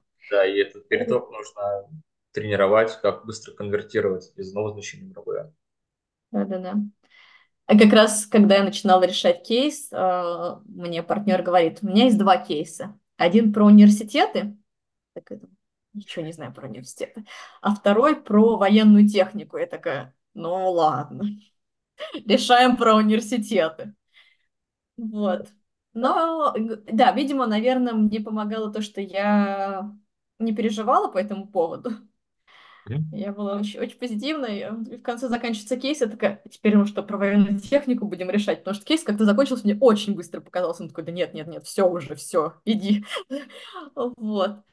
Потому что я знаю, ну, как у каждого человека в бэкграунде есть э, неуспешное интервью, Я знаю, что, наверное, самое неуспешное мое интервью это в тот момент, когда начинала нервничать, сомневаться в себе, э, придавать этому какое-то максимальное значение, что вот это вот место моей мечты. Если я сейчас не пройду, то все, моя карьера остановится на том месте, где я и была. Может, какие-то Эм, советы дашь с точки зрения ну, встречи с клиентом, как снять напряжение, либо перед интервью. То есть, понятно, да, там ментальная установка, ничего страшного не произойдет. Это одна из там миллиардных опций моей жизни. Я, в принципе, могу и там быть счастливой, условно, и там быть счастливой, вообще не важно. Может, мгм. что-то еще, не знаю, там, Мне спортом заниматься. кажется, то, что, мне кажется, то, что помогает мне, а, это понимание того, что я готова. При том, что понимаю, пон- при том, каждый человек не может быть готов на сто процентов. Ты никогда не знаешь, какой тебе зададут вопрос, а, но у меня есть, да, опыт в собеседованиях, и я понимаю, что есть какой-то там чек-лист э, подготовить про себя, да, хороший рассказ, адаптировать его на ту вакансию, на которую ты идешь, А, сделать домашнее задание, прочитать, да, про индустрию, знать от зубов, например, какие три тренда в этой индустрии, на которого, да, если ты идешь в какую-то индустриальную область, продумать э, в целом хорошие, интересные вопросы, которые ты задашь после интервью.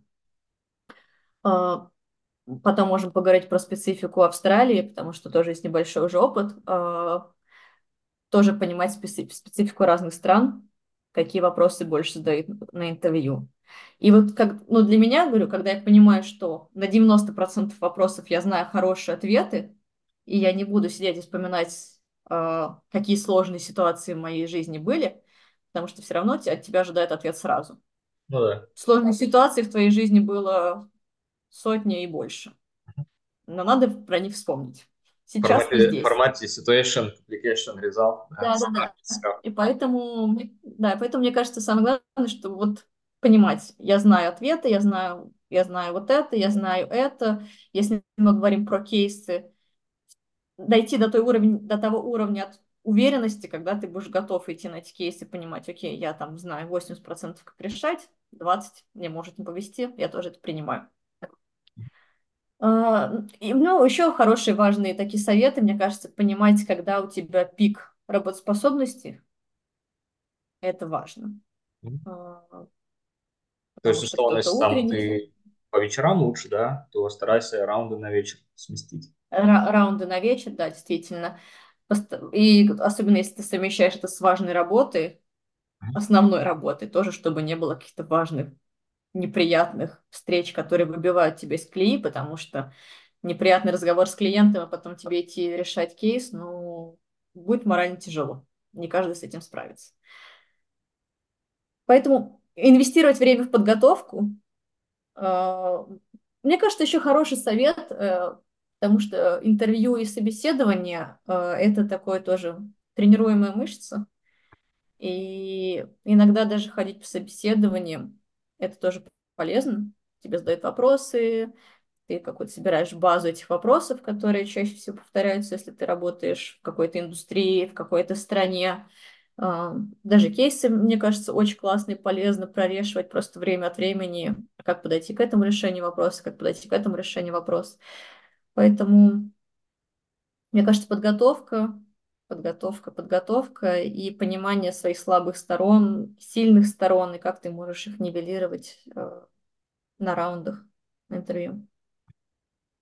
У тебя, кстати, да, спасибо большое. У тебя по процессу ты McKinsey выбрал, потому что McKinsey развивал диджитал практику и в Фейсбуке, то есть там BCG, Bain, наверное, не было таких опций, да, в России тогда? Да, да, я совершенно просто листая в Facebook увидела объявление о приеме digital-менеджеров и откликнулась.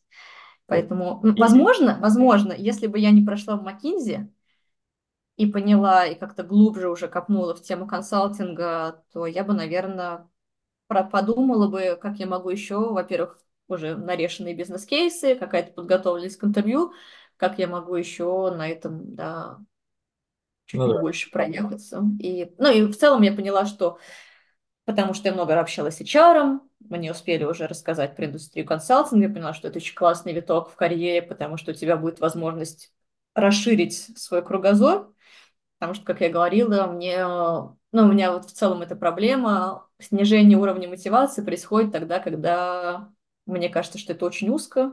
Я всегда люблю пошире, поинтереснее, пограндиознее, побольше челленджей. Поэтому Окей. Okay. Вот. А, и получается, ты отбиралась в конце 21 года, а офер тебе это было после, тоже в 22 году ты получила? Нет, офер я получила в декабре 21 А, прям перед Новым годом, да? Прям перед Новым годом, и прям, да, перед Новым годом я, я по-моему, уже сказала, да, что я буду уходить из текущей компании. Окей, okay. ну, то есть на передаче дел. Я помню, ты писал вроде в Фейсбуке, ты был постом, что тебе предложили там три даты, да, McKinsey вроде как, там, март, там, да. февраля, который вот скоро приближается, да. День Соединенных, и ты выбрала эту дату, потому что это любовь. Хотелось начать любовь с хорошей даты. Ну, на самом деле, да. И плюс, э, ну, там была еще такая более рациональная история, потому что я понимала, что рождественские праздники, новогодние праздники, люди выходят в январе только по факту там, да, 14 января, ну, 10-14 после. Мне надо передать много дел ну, да. кому-то, кому-то, кого поставят на мое место. Естественно, там выходить 29 января, ну, это было бы просто некрасиво по отношению к компании. Я вроде бы никуда не торопилась, и поэтому думаю, ну, 14 февраля как-то мне больше нравится. Оттягивать до марта, наверное, тоже этого не было смысла, ну, потому что, как бы, зачем мне там работать 2-3 месяца, когда мне уже нашли замену, просто надо вот сесть и там потратить условно месяц, чтобы передать эти дела. Поэтому это была такая более рациональная история, которая позади Дня Святого Валентина. Но в целом мне, да-да, тоже понравилось. Okay. Uh, опиши свои впечатления. Ты вышла там, первый месяц, э, получается, это февраль. Понятно, что 24 да. февраля, там 10 дней произошло то, что произошло, но в целом какие-то там первые впечатления, там, на офис на белорусской ты запомнила. Вот, ваш, кстати, рядом, да, там был в да, у нас был рядом. Uh-huh. Там стикерный тоже у нас был Серафим Златкин. Uh-huh. Работал тоже. Это, это бывшая ткацкая фабрика, да, там очень красивый такой. Большевик, да. Лофт. Большевик да, лофт очень. И там, в принципе, пройтись до Маккинзи, там. То есть ты не особо поменял да. свои транспортные маршруты. Но какие у тебя были впечатления о команде, может быть? Ну, у меня, на самом деле, очень, очень интересная история, про которую я так, ну, не пишу в социальных сетях, но могу рассказать. Uh, на самом деле, uh, в конце декабря я с семьей улетела в Сочи. То есть мне сделали офер, и я улетела работать удаленно, дорабатывать, передавать дела, чем запланировано это было достаточно очень давно. То есть я договорилась еще когда до там, оффера McKinsey, я проговорила, что вот я закрываю все стратегии, и я хочу взять там месяц-два, пожить в Красной Поляне, в Сочи, поработать удаленно, потому что январь и февраль у нас как раз обычно максимально тихий период, ну, начиная с 23 февраля, потому что это гендерные праздники, э, начинается какая-то активность, но стратегии закрыты, команда без меня, точнее, команда со мной, как бы мы справимся. Э, и я, мы 25 декабря уехали с семьей на два месяца, на два, на два с половиной месяца, ну, как получится жить в Сочи. Соответственно, как раз с HR я тоже из McKinsey обсудила, как вот нам быть, потому что план был хотя бы до конца февраля побыть э, в Сочи с семьей. Но так как первые три недели это обычно тренинги, еще было постковидное время, и поэтому все тренинги проводились в режиме онлайн, поэтому ну, разницы никакой, все было согласовано. А, до выхода в McKinsey мне позвонил мой PD-менеджер, мне позвонил партнер а, с предложением таким заманчивым. Мы такие, Ань, у нас есть суперпроект, ты как-нибудь потом пройдешь все тренинги, но он сейчас очень соответствует твоему бэкграунду, он будет идеальным для тебя стартом, тебе будет достаточно легко сразу как бы влиться, чем потом искать проект, потому что вот есть для тебя проект.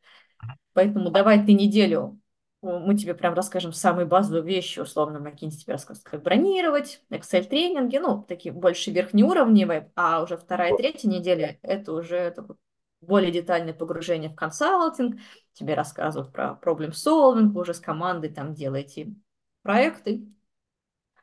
А, я тогда мало понимала, на что я соглашаюсь, и я такая, ну ладно. Я говорю, ну я в Сочи. Они такие, не проблема. У нас co-location с командой в Будапеште.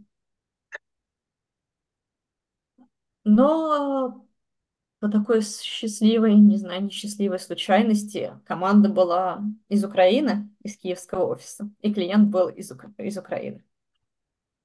И я еще одна были девочки, которые мы были из московского офиса. Ну, соответственно, мы 21 вот, 21 в начале недели, когда случилась война, мы, мы приезжаем в офис в Будапеште на co-location с украинской командой, с командой из Украины, из Киева. А, и у нас на связи онлайн клиент из Украины. И, ну, соответственно, случается 24-й, совершенно для нас неожиданно, для них это было более-менее неожиданно, потому что они были там холы каждый день, и как бы предупреждали уже, Там что... с ноября уже, в принципе, было, да, понятно, что идет сосредоточение войск возле границы очень большое, да. Да, но для нас это было настолько неожиданно, да. это было просто каким-то громом, не знаю, среди ясного неба, а, ты не понимаешь вообще, что делать, ну, тебе как бы говорят, можешь в офис не приходить, ну, потому что понятно, что, ну, а что-то приходить, ну, потому что все останавливается, все ставится на паузу. Ну, и в целом вот эти вот, наверное, первые две-три недели, да, мало вообще кто понимал, что... Мало понимали, да, что происходит. А, для меня таким было моментом в тот момент понять, как я могу выбраться из Будапешта в Москву, из Москвы в Сочи, потому что семья моя в Сочи. В Сочи аэропорт закрыли в первый вот день, как раз когда началась э, начались военные действия. Как вылететь из Будапешта тоже становилось с каждым часом все более вопросительно, потому что Польша закрыла воздушное пространство, Прибалтика закрыла воздушное пространство. И получилось, что я просто звонила каждый день в Аэрофлот, каждый час в Аэрофлот и говорила, вот у меня рейс в пятницу, в субботу утром, говорю, состоится. Они говорят, ну, если борт сможет вылететь приземлиться в Будапеште, он состоится. Если нет, значит не состоится. И когда я вылетала из Будапешта, мы уже летели, получается, через Германию, через Балтийский канал, скандинавские страны, и наш путь там вместо двух часов Москва-Будапешт занял 4 часа с половиной. И потом еще мой путь из Москвы в Сочи, потому что тогда они делали еще больше круг, там занял, мне кажется, часов 5, потому что они летели прям очень так через Казахстан. А, но благо я смогла вылететь, когда я только приземлилась э, в Москве из Будапешта, просто телеграм-канал открываю, там уже Германия закрыла страны, Франция закрыла воздушное пространство, Венгрия закрыла воздушное пространство, то есть по факту я улетела последним рейсом, который был, который летел из Европы в Москву. Ну, и с тех пор все пошло очень сильно не по плану, поэтому если говорить про какие-то, знаешь, первые впечатления, которые у меня были в Маккензи, ну, у меня их по факту не было. Ну, то есть я была три дня на проекте, я вернулась в Сочи в, э, к семье, мы начали думать, как возвращаться в Москву, потому что с каждым днем это все начиналось какое-то такое, да, нарастание ситуации, что в Москве, да, что эскалация, во-первых, во-вторых, э, все офисы начали как-то максимально, да, перевозить своих сотрудников хотя бы куда-то. Э, McKinsey сделал большой хаб в Казахстане, кстати, а. хотел спросить, у Макинли же был офис в Киеве небольшой, там буквально, не знаю, 15 человек работало. В итоге эта команда, она в европейский офис, да, наверное, перевелась вся. Вы не в курсе? А, мне кажется, да. Во-первых, больше, в целом из-за... Больше, мне кажется. Но мне кажется, в целом, когда началась эскалация, когда мы еще вообще мало понимали, что происходит, и у нас даже не было, ну, лично у меня какого-то понимания, что завтра случится то, что случилось. А украинскому офису сказали, по-моему, ну, так, мне кажется, уже начало осени, что если у них есть желание, они могут приехать в Польшу, Венгрию, ну, ближайшие европейские офисы для работы, Видите. потому что происходит эскалация, да. И из-за того, что им, им поможно, мне кажется, ну, и мне кажется, да, рабочие визы, может быть, сделали как-то. Okay. Насколько я знаю, офис официальный киевский не закрыт, то есть московский закрыт официально, да, киевский офис не закрыт, но люди работают из Восточной Европы в основном. Okay. Я просто помню там байки, что рассказывали, когда в киевский офис приезжали, он был в каком-то доме особняке, знаешь, как старая там сталинская постройка, где-то в центре, там Има. далеко от Крещатика, и там ты прям заходишь, это как будто квартира такая огромная, это офис. И там везде такие таблички, тоже там разные переговорки названы в честь там разных городов, где McKinsey. То есть тоже такое отличное место. Ну, я вот не была. Я вот не была, да, но с командой из, Укра... из Киевского я успела поработать. Вот, ну и потом началось наше такое путешествие из Варяг в Риге, я бы его назвала, потому что мы вернулись в Москву, все просто бросили, оставили, няню нашу оставили, а, и Travel нам, соответственно, купил билеты в Казахстан, в Алматы. А, утром мы просыпаемся, и Air Астана прекратила свои полеты в Москву, то есть наш рейс просто отменили. А, и мы полетели с семьей в Ташкент, то есть travel, давайте хотя бы туда, там тоже наши уже ребята, вы там минимальное дни количество проведете, и потом уже Ташкент, Алматы, там уже чуть попроще. И в тот же момент меня заставили на второй проект.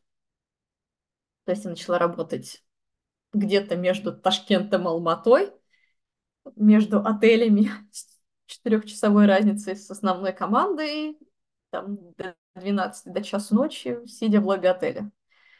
Надо понимать, что про консалтинг я знала немного.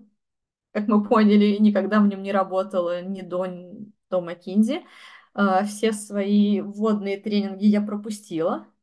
И поэтому там на первый, первый месяц моего проекта у меня, конечно, было, возникало очень много вопросов. Мне очень жалко своего менеджера. Да, были, sorry, у тебя были мысли, типа, зачем я вообще в это ввязалась, там, сменила компанию, сейчас такая турбулентность происходит. Либо у тебя был mindset, типа, ладно, окей, справимся. Ну, во-первых, ну, во-первых, это был март 22 года. Это было настолько шоковое состояние. И мне кажется, знаешь, психика блокировала все, о чем не нужно думать. У меня есть проект, там столько вопросов, что как бы о другом пока не думаю. И плюс из-за того, что по факту каждые три дня приходили какие-то новые новости и новые куски информации, с которыми тебе надо было как-то совладать. Думать про то, что вообще зачем мне все это надо, это вообще последнее, о чем я думал.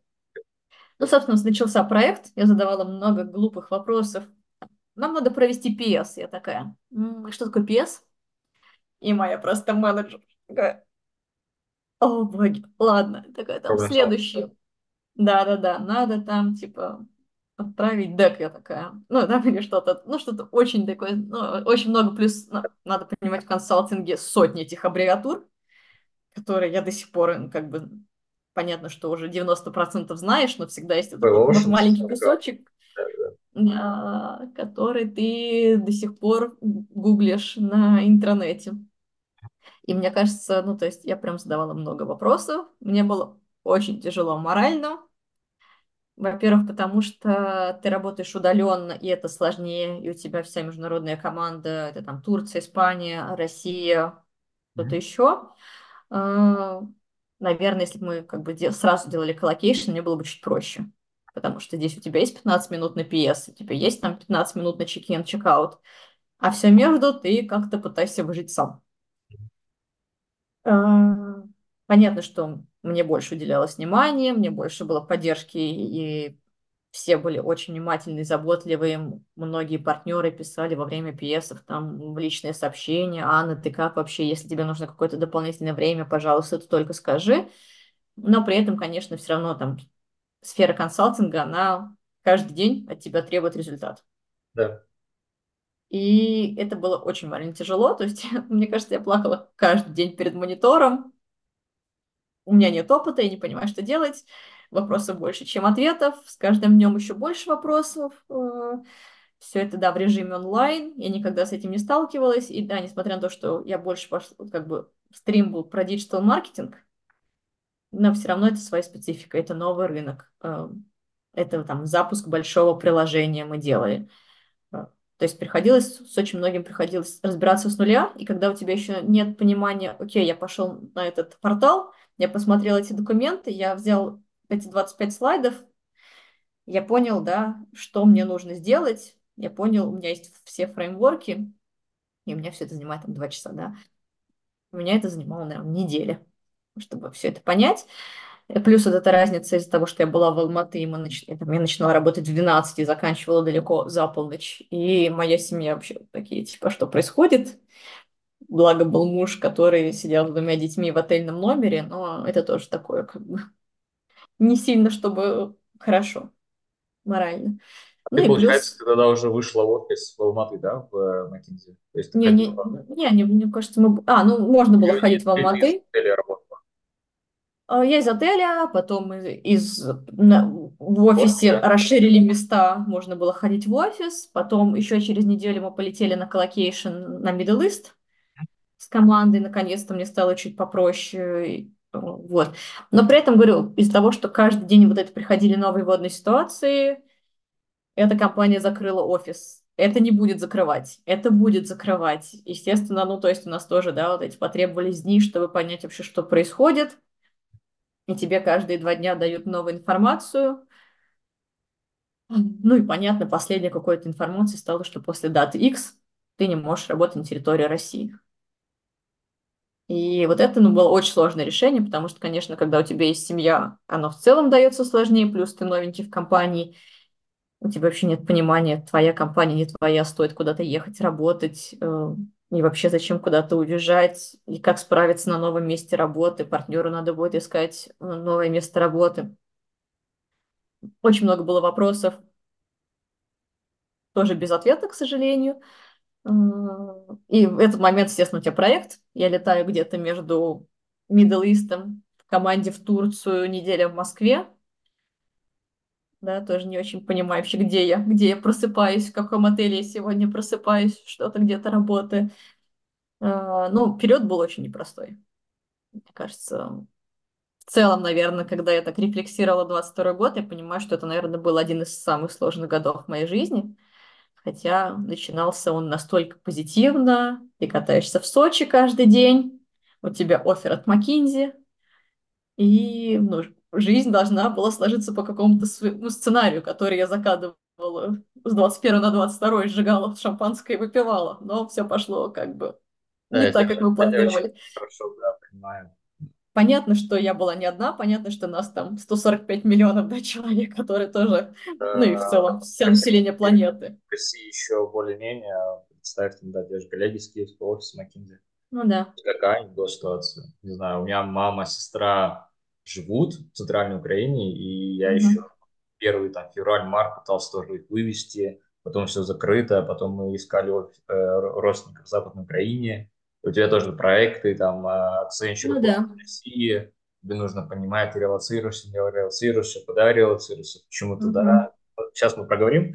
Да, да. про Казахстан. А, то есть, по сути, сколько ты в Казахстане, то есть это с марта было до лета, наверное, да, до осени?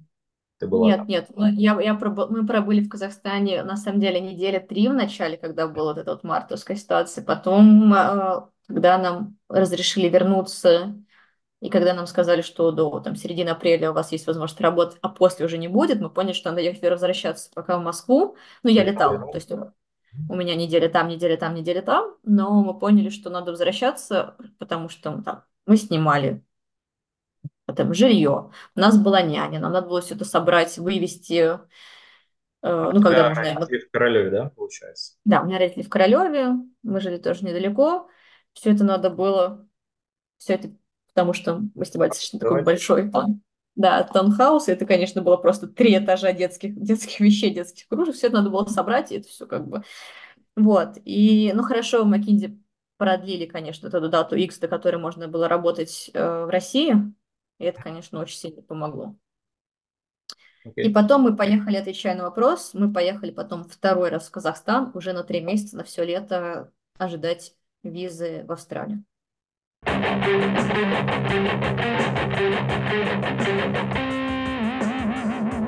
То есть как ты выбирала Австралию, исходя из чего?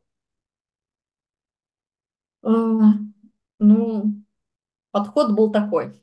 Открываем карту мира, вычеркиваем континенты, куда, ну, точно, например, не хочется ехать, или которые там под каким-то вопросом, которые куда можно поехать. Но я понимала, что, наверное, там я не готова ехать в Латинскую Америку, хотя там одна из самых больших digital практик, digital marketing А у вас практик. был карт-бланш, да? То есть вам сказали, выбирайте любой офис, любую страну, где есть э, McKinsey.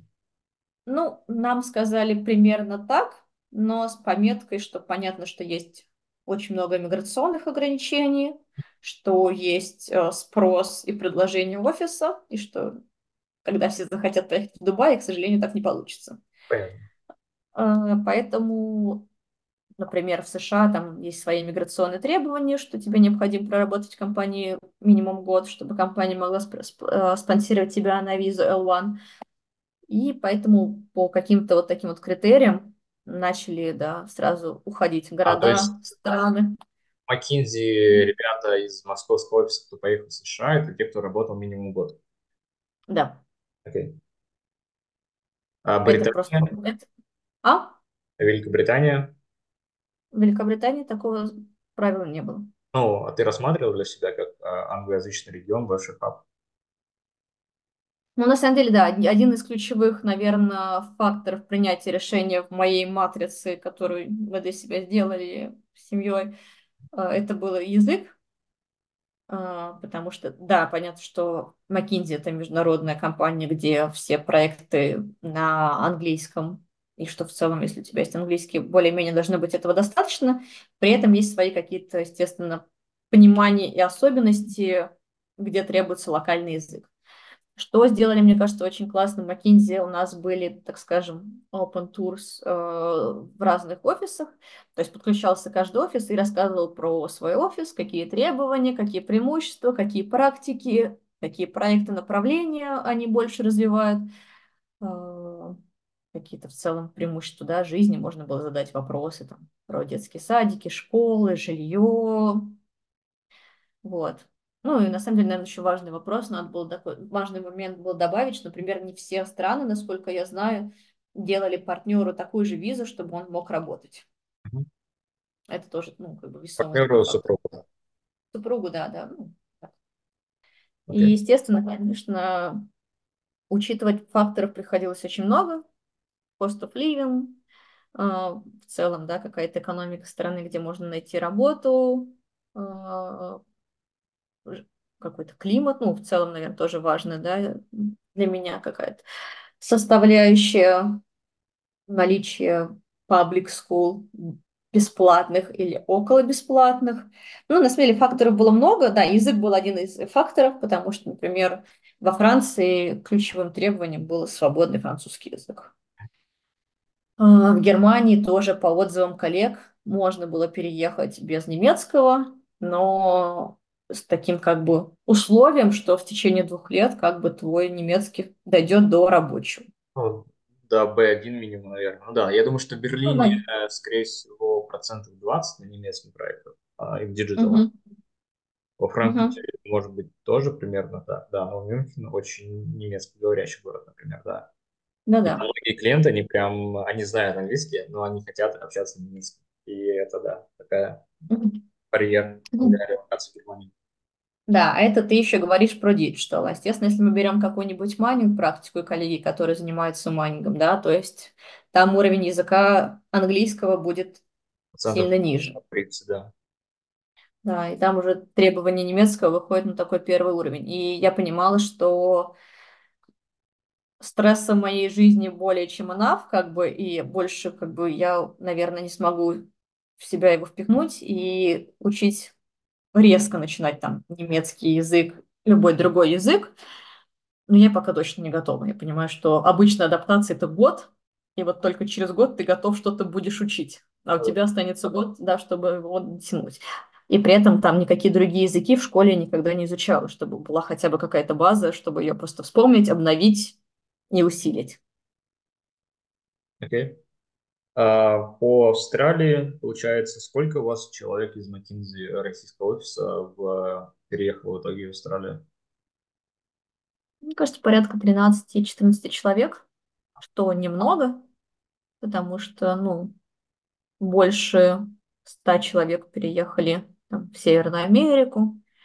В Лондон, мне кажется, тоже переехал. В Лондон, по-моему, второй по численности офис, который переехали. Но я думаю, что люди тоже сотрудники McKinsey тоже в целом, наверное, руководствовались тем принципом, чтобы искать англоговорящую страну.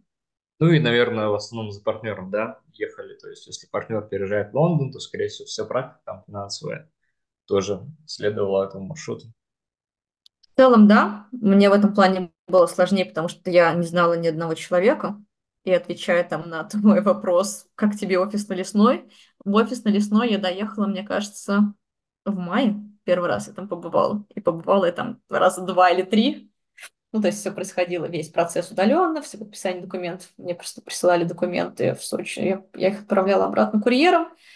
Потом уехали в Казахстан, потом у меня был проект, и вот до офиса, причем это просто так, так Яндекс карты, офис Макинзи, куда мне идти? Я не знаю, куда мне идти, какое здание мне хотя бы идти. А по переезду, то есть ты когда была в Казахстане, ты продолжал делать проект, да, у тебя была сменяемость?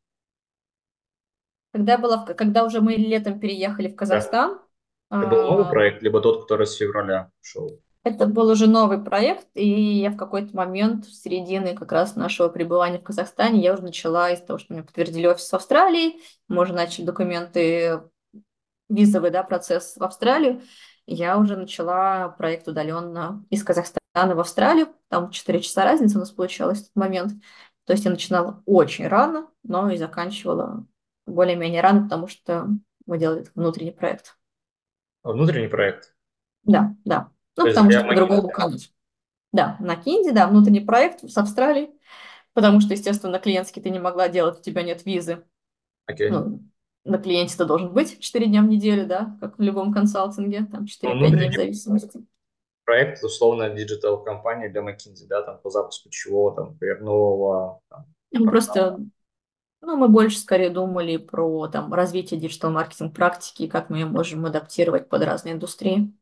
По business development э, McKinsey. Да. Когда ты приехала в Австралию, там, ожидание, реальность, что это, что это Сидней, да, получается, у тебя город? Да, я в Сиднее. Угу. Да, что удивило с точки зрения там офиса, работы, вообще бытовых каких-то аспектов? Ты же в Австралии никогда не была до этого. Да, это я никогда не была. Для меня это был просто такой прыжок веры, скажем так. Цивилизация, да. Да. Ну, на самом деле, Австралия, Австралия была выбрана достаточно, как бы, ну, продуманно, взвешенно, прочитано было, просмотрено, были совершены звонки друзьям, которых мы вспомнили, и которых мы смогли найти и обсудить. Плюс, мне кажется, ну, Австралия, она понятно, что имеет да, свои плюсы и свои минусы, но из того, что это все-таки такая прям для тебя какая-то новая жизнь на океане, это солнце, и это и плюс почти все сотрудники McKinsey, то есть когда были готовы визы, это уже была осень-зима.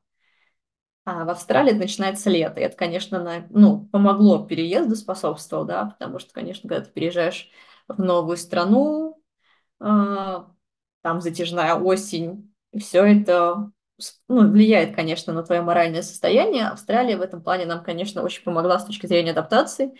Ты приезжаешь, а, ну, была как раз конец лета, конец зимы, сори, приехали, достаточно было холодно. Ну, первый, конечно, первый месяц был шок. Мне кажется, он был бы в любом случае, в любой стране, ну, может быть, в Казахстане чуть попроще, потому что это более близкая культура, это родной язык, ты себя, конечно, более уверенно чувствуешь то есть, с точки зрения любых бытовых вопросов, плюс высокое качество сервиса. Потому что, конечно, в любой европейской, любой другой стране качество сервиса чаще всего там ниже, чем в России. Оно может быть не ниже, но оно просто другое, к которому тебе надо адаптироваться. знаю, да. Плюс, как я сказала, мы приехали в конце зимы, Э, мы приземлились, мы словили ковид где-то в самолете, джетлаг накрыл всю семью, то есть ты просыпаешься в 2 часа ночи, тебе плохо, но тебе спать не хочется, ты вообще не понимаешь, что происходит, где ты, э, выходишь на улицу, просто мимо над твоей головой пролетают огромные вот эти вот летучие лисицы, задевая тебя просто по волосам. А, внутри помещения примерно холоднее, чем на улице, примерно градусов 5 без обогревателя, потому что зачем там центральное отопление, там же всегда лето и всегда солнце. был. Потребовалось время, чтобы, во-первых, как-то адаптироваться, найти жилье, пожить на каких-то съемных Airbnb, попереезжать, да, с огромным количеством этих там десятью чем там, не знаю, пятью чемоданов или там со сколькими мы переехали. А, и, ну, наверное, как и в Берлине, как во Франкфурте, в Германии, в европейских странах, э, в Австралии ты снимаешь жилье голое. Там нет ничего. Ну, там чаще всего... Такого, да. Там чаще всего нет холодильника даже и стиральной машины. В Германии даже Естественно. Нет.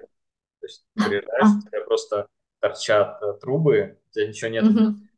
ничего. Тебе говорят, ну покупай кухню. Как уедешь, перепродашь кому-нибудь. Зачем они эту кухню забирают-то? А, нет, в Австралии, благо, с кухней. А, нам еще очень повезло, что мы нашли жилье с холодильником и стиральной машиной. Но в целом, конечно, тоже процесс. McKinsey помогло, нам, нам дали агента, который все-таки помогал разговаривать, сильно фоллоуапить, потому что э, рынок тяжелый, очень много людей пытается снять хорошие квартиры по хорошим, ну, хорошую цену, если это не сильно, да, завышенная Я знаю, цена. что у вас там цены где-то в неделю 700 э, австралийских где-то долларов, да, то есть это где-то да, 700 где... евро в неделю. Э, ну, меньше. Сколько ты евро сказал? 700 где-то. Нет, Или ну, это евро... большая стоимость? Ну вот, давай средний. 700, австралийских, 700 австралийских долларов, мне кажется, это в районе там 400 евро, 450. А, 400. Но это не будет Похоже, большой да? квартиры. Ну, это ну, не будет большая. Да, да, да, похоже на правду. Это не будет большая квартира, это будет прям такой, наверное, самый низкий порог там двухкомнатной квартиры, если тебе нужно там с семьей, да, заезжать. При этом тебе не будут подтверждать э, квартиры с меньшим количеством комнат, если у тебя есть дети. То есть они тебе обязательно, ты должен подаваться только на двухбедрумные э, квартиры. Поэтому, конечно, процесс занял время. В этот момент я тоже уже начала работать, тоже благо на внутреннем проекте, но все равно тебе надо было ходить в офис и решать какое-то несчетное количество да, бытовых вопросов от покупки, там, не знаю, кровати, где тебе спать, потому что вы спали на раскладушках, обогревательно, потому что, правда, внутри плюс 5, очень холодно. А, и одну ночь ты еще готов помучиться, но на вторую уже хочется все это поехать и в этот же день купить. Мне кажется, так, если отвечать на вопрос, процесс самый сложный был это первые шесть месяцев. Потом оно стало чуть-чуть попроще. Ну, первые шесть месяцев, потому что тебе надо решать помимо моральных, да, каких-то вопросов, просто как себя собрать на другом конце света, все равно ты скучаешь по близким, по родственникам, ты задаешь каждый, вопрос, каждый день себе вопрос, а правильно ли это было решение уехать, или можно было остаться, потому что... Да, кстати, ну, например, да, «Яков и Партнёры», компания тогда образовывалась, думаю, что у них тоже есть digital направление, думала ли ты вообще оставаться в России, угу. и риски видела? Конечно, думала, при этом, когда ты понимаешь, э, когда ты общаешься с коллегами, которые были целенаправлены уехать, но по каким-то причинам, больше всего это, конечно, семейные причины, потому что переезжать в новую страну с двумя-тремя детьми на, там, да на любой позиции ЕМА даже достаточно тяжело финансово, потому что пока твой партнер найдет работу, в целом надо закладывать примерно год. На текущем рынке иногда больше, иногда меньше, но там как повезет. Надо понимать, что это непросто. Где-то платные школы, отсутствие бабушек, нянь по тем ценам, к которым мы привыкли. И мне кажется, когда твои коллеги начинают менять свое решение, такие, мы, наверное, останемся. Ну, потому что как бы дебет с кредитом не сходится. Да, и ты думаешь, то ли они умный, то ли я не умная, раз приезжаю. Да, и ты каждый раз такой, хм, а может быть, а может быть. Плюс, естественно, ты понимаешь, что, ну, как бы, всегда есть плюсы и минусы, но в новой компании остаться и строить ее с нуля, то есть это тоже, да, имеет какие-то свои преимущества, потому что ну, да. я приходила в московский офис, он был большим, а здесь это все такое начинается с какого-то маленького фэмили офиса, ты будешь знать всех, тебя будут знать все, у тебя ну, будет больше шансов, да, как-то, наверное, вырасти, ну, чем... Точки, да. да, я согласен, я даже тоже, когда уезжал, я понимал, что если я останусь в России в консалтинге, то я смогу быстрее расти, быстрее делать какие-то знаковые крупные проекты, буду больше получать Мгм. денег. Вот, но у меня вот был гештальт действительно попробовать. Я знал, что лучше уже поехать, там, если даже что-то не получится, ты, по крайней мере, будешь знать, что ты попробовал, чем работать в комфортных условиях каждый день. А вот что было бы, Да, если бы я да, уехал? да. да. Абсолютно такая же была у меня мотивация. Я- мы просто так тоже сели своей семьей, понимала, что окей, там муж будет искать новую работу, мы забираем двоих детей от бабушек, у которых это единственные внучки, мы делаем этот прыжок веры, и, ну, такая, на самом деле, самая большая мотивация была, что у меня, наверное, никогда такого шанса в моей жизни не будет. Ну да. Этот шанс, он сложился, ну, совершенно непредсказуемо, то есть, вот это правда, да, там, в декабре офер, в феврале я выхожу, и там, в мае мы начинаем визу в Австралию. То есть все это было настолько быстро, и никогда в жизни, ну, наверное, при каких-то, да, таких более прогнозируемых событиях такого шанса в моей жизни не будет. Поэтому точно так же решила я попробовать, условно, будь что будет, не знаю, год, два, три, поживем. Это, это в любом случае будет очень классный experience. Да, возможно, этот experience, когда ты будешь там возвращаться в Россию, как-то люди, которые остались там и двигались более линейно, более прямо, наверное, они будут как-то впереди тебя. Но, с другой стороны, мечта, знаешь, пожить у океана А, ну да, и да. Ну и ты как калибр человека, ты станешь намного сильнее, если бы ты, то есть с точки зрения даже тоже смелости, да, и вот такого стержня а, внутри, то есть ты намного, ты знаешь, как масштаб человека определяется тем а, калибром Мгм. задач, который он может решать, то же самое. Поэтому Да, с точки зрения абсолютно. Я, прокачивания, да. Я, я тогда, наверное, чуть меньше об этом думала. То есть для меня это больше было какое-то прям приключение. Я даже там своим детям рассказывала, что мы едем в большое приключение, мы будем жить у океана. Они все такие, мама, когда мы уже поедем жить у океана? Спрашивали меня, когда мы жили в Казахстане. А, Конечно, когда мы приехали, все это свалилось на мою голову. Все, я такая, «Ну, не похоже, мама, пошли к океану, ты говоришь, у меня проект, я, я в субботу не работаю, очень все это похоже на, прикли- на приключение фан. А, но, наверное, и, ну, естественно, конечно, говорю, вот эти первые полгода много друзей осталось в России, потому что как-то так иногда у некоторых много людей разъехалось, и мне кажется, чуть попроще. У меня и родители остались э, в России, несмотря на то, что тоже у меня половина семья живет на Украине, но мои родители, они остались, да, в России. Все друзья остались. э, И, конечно, вот именно по людям, ну, мне до сих пор так тяжелое решение каждый раз уезжать. Я стараюсь каждый свой отпуск все равно летать в Россию, хотя как бы из Австралии можно полететь в Новую Зеландию, и в Азию, и в Японию, Ну да. как бы посмотреть ту часть света, которая регион, да. мало кто да, долетает. Но пока я понимаю, что каждый раз тянется рука все-таки купить билет в Москву пока что.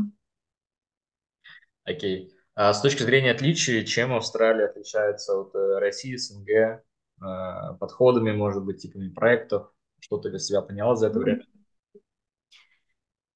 Ну, в Австралии Прав... ну, Я, мне тяжело сравнивать, я тут скорее больше да, доверяю там каким-то впечатлениям коллег, которые больше проработали в московском офисе, то, что лайфстайл чуть получше. Все-таки Австралия, она такая вот эта no worries, мы живем свою лучшую жизнь и заканчиваем работать желательно в 3.30 примерно.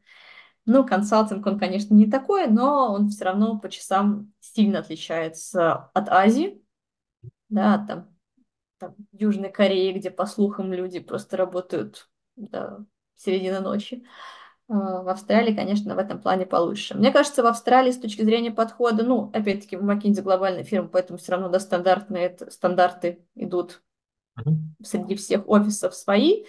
В Австралии очень сильно, мне кажется, у людей э, из-за того, что это отличие школы, как обучают детей, отличие университетов, как обучают студентов, очень идет большой упор на soft skills. То есть люди очень хорошо презентуют, очень хорошо умеют подходить, э, находить подход к клиентам. Э, и даже, условно, там на позиции BA, да, когда у нас люди приходят после университетов, они умеют очень хорошо считать модели, очень хорошо делать Excel, но на клиентов выпускать иногда бывает страшно, потому что ты вообще не знаешь, что можно ожидать от человека, который будет первый раз писать официальное письмо клиенту. Здесь у австралийцев с этим очень все хорошо. По индустриям, а, насколько майнинг индустрия, там, тяжелая промышленность превалирует. Хотя на самом деле здесь, наверное, Австралия похожа на Россию. Вот. И у тебя в digital, то есть ты, наверное, работаешь не только на саму Австралию, а как Новая Зеландия, может быть, там, Филиппины, или как вот у вас выстроено, mm-hmm. да, проекты географические. Ну, с точки зрения, наверное, распределения индустрии, мне кажется, похоже. Опять-таки, я в московском офисе не успела поработать, и я могу только на common sense, да, понимать, какие у нас индустрии есть в России, какие развиты. Поэтому, мне кажется, да, похоже, майнинг очень сильно развит на, получается, на западном побережье Австралии, это Перт. А, банки тоже, да, как а, всегда, крупная индустрия. Железная дорога, наверное. Да, тоже, да, да, да. Вот. С точки зрения Новой Зеландии, к сожалению, там не можем работать, потому что у нас нет временного ВНЖ, да, ну, условно, да. Поэтому мы работаем внутри Австралии, и у нас не кросс-стаффинг, у нас он внутри австралийский и новозеландский.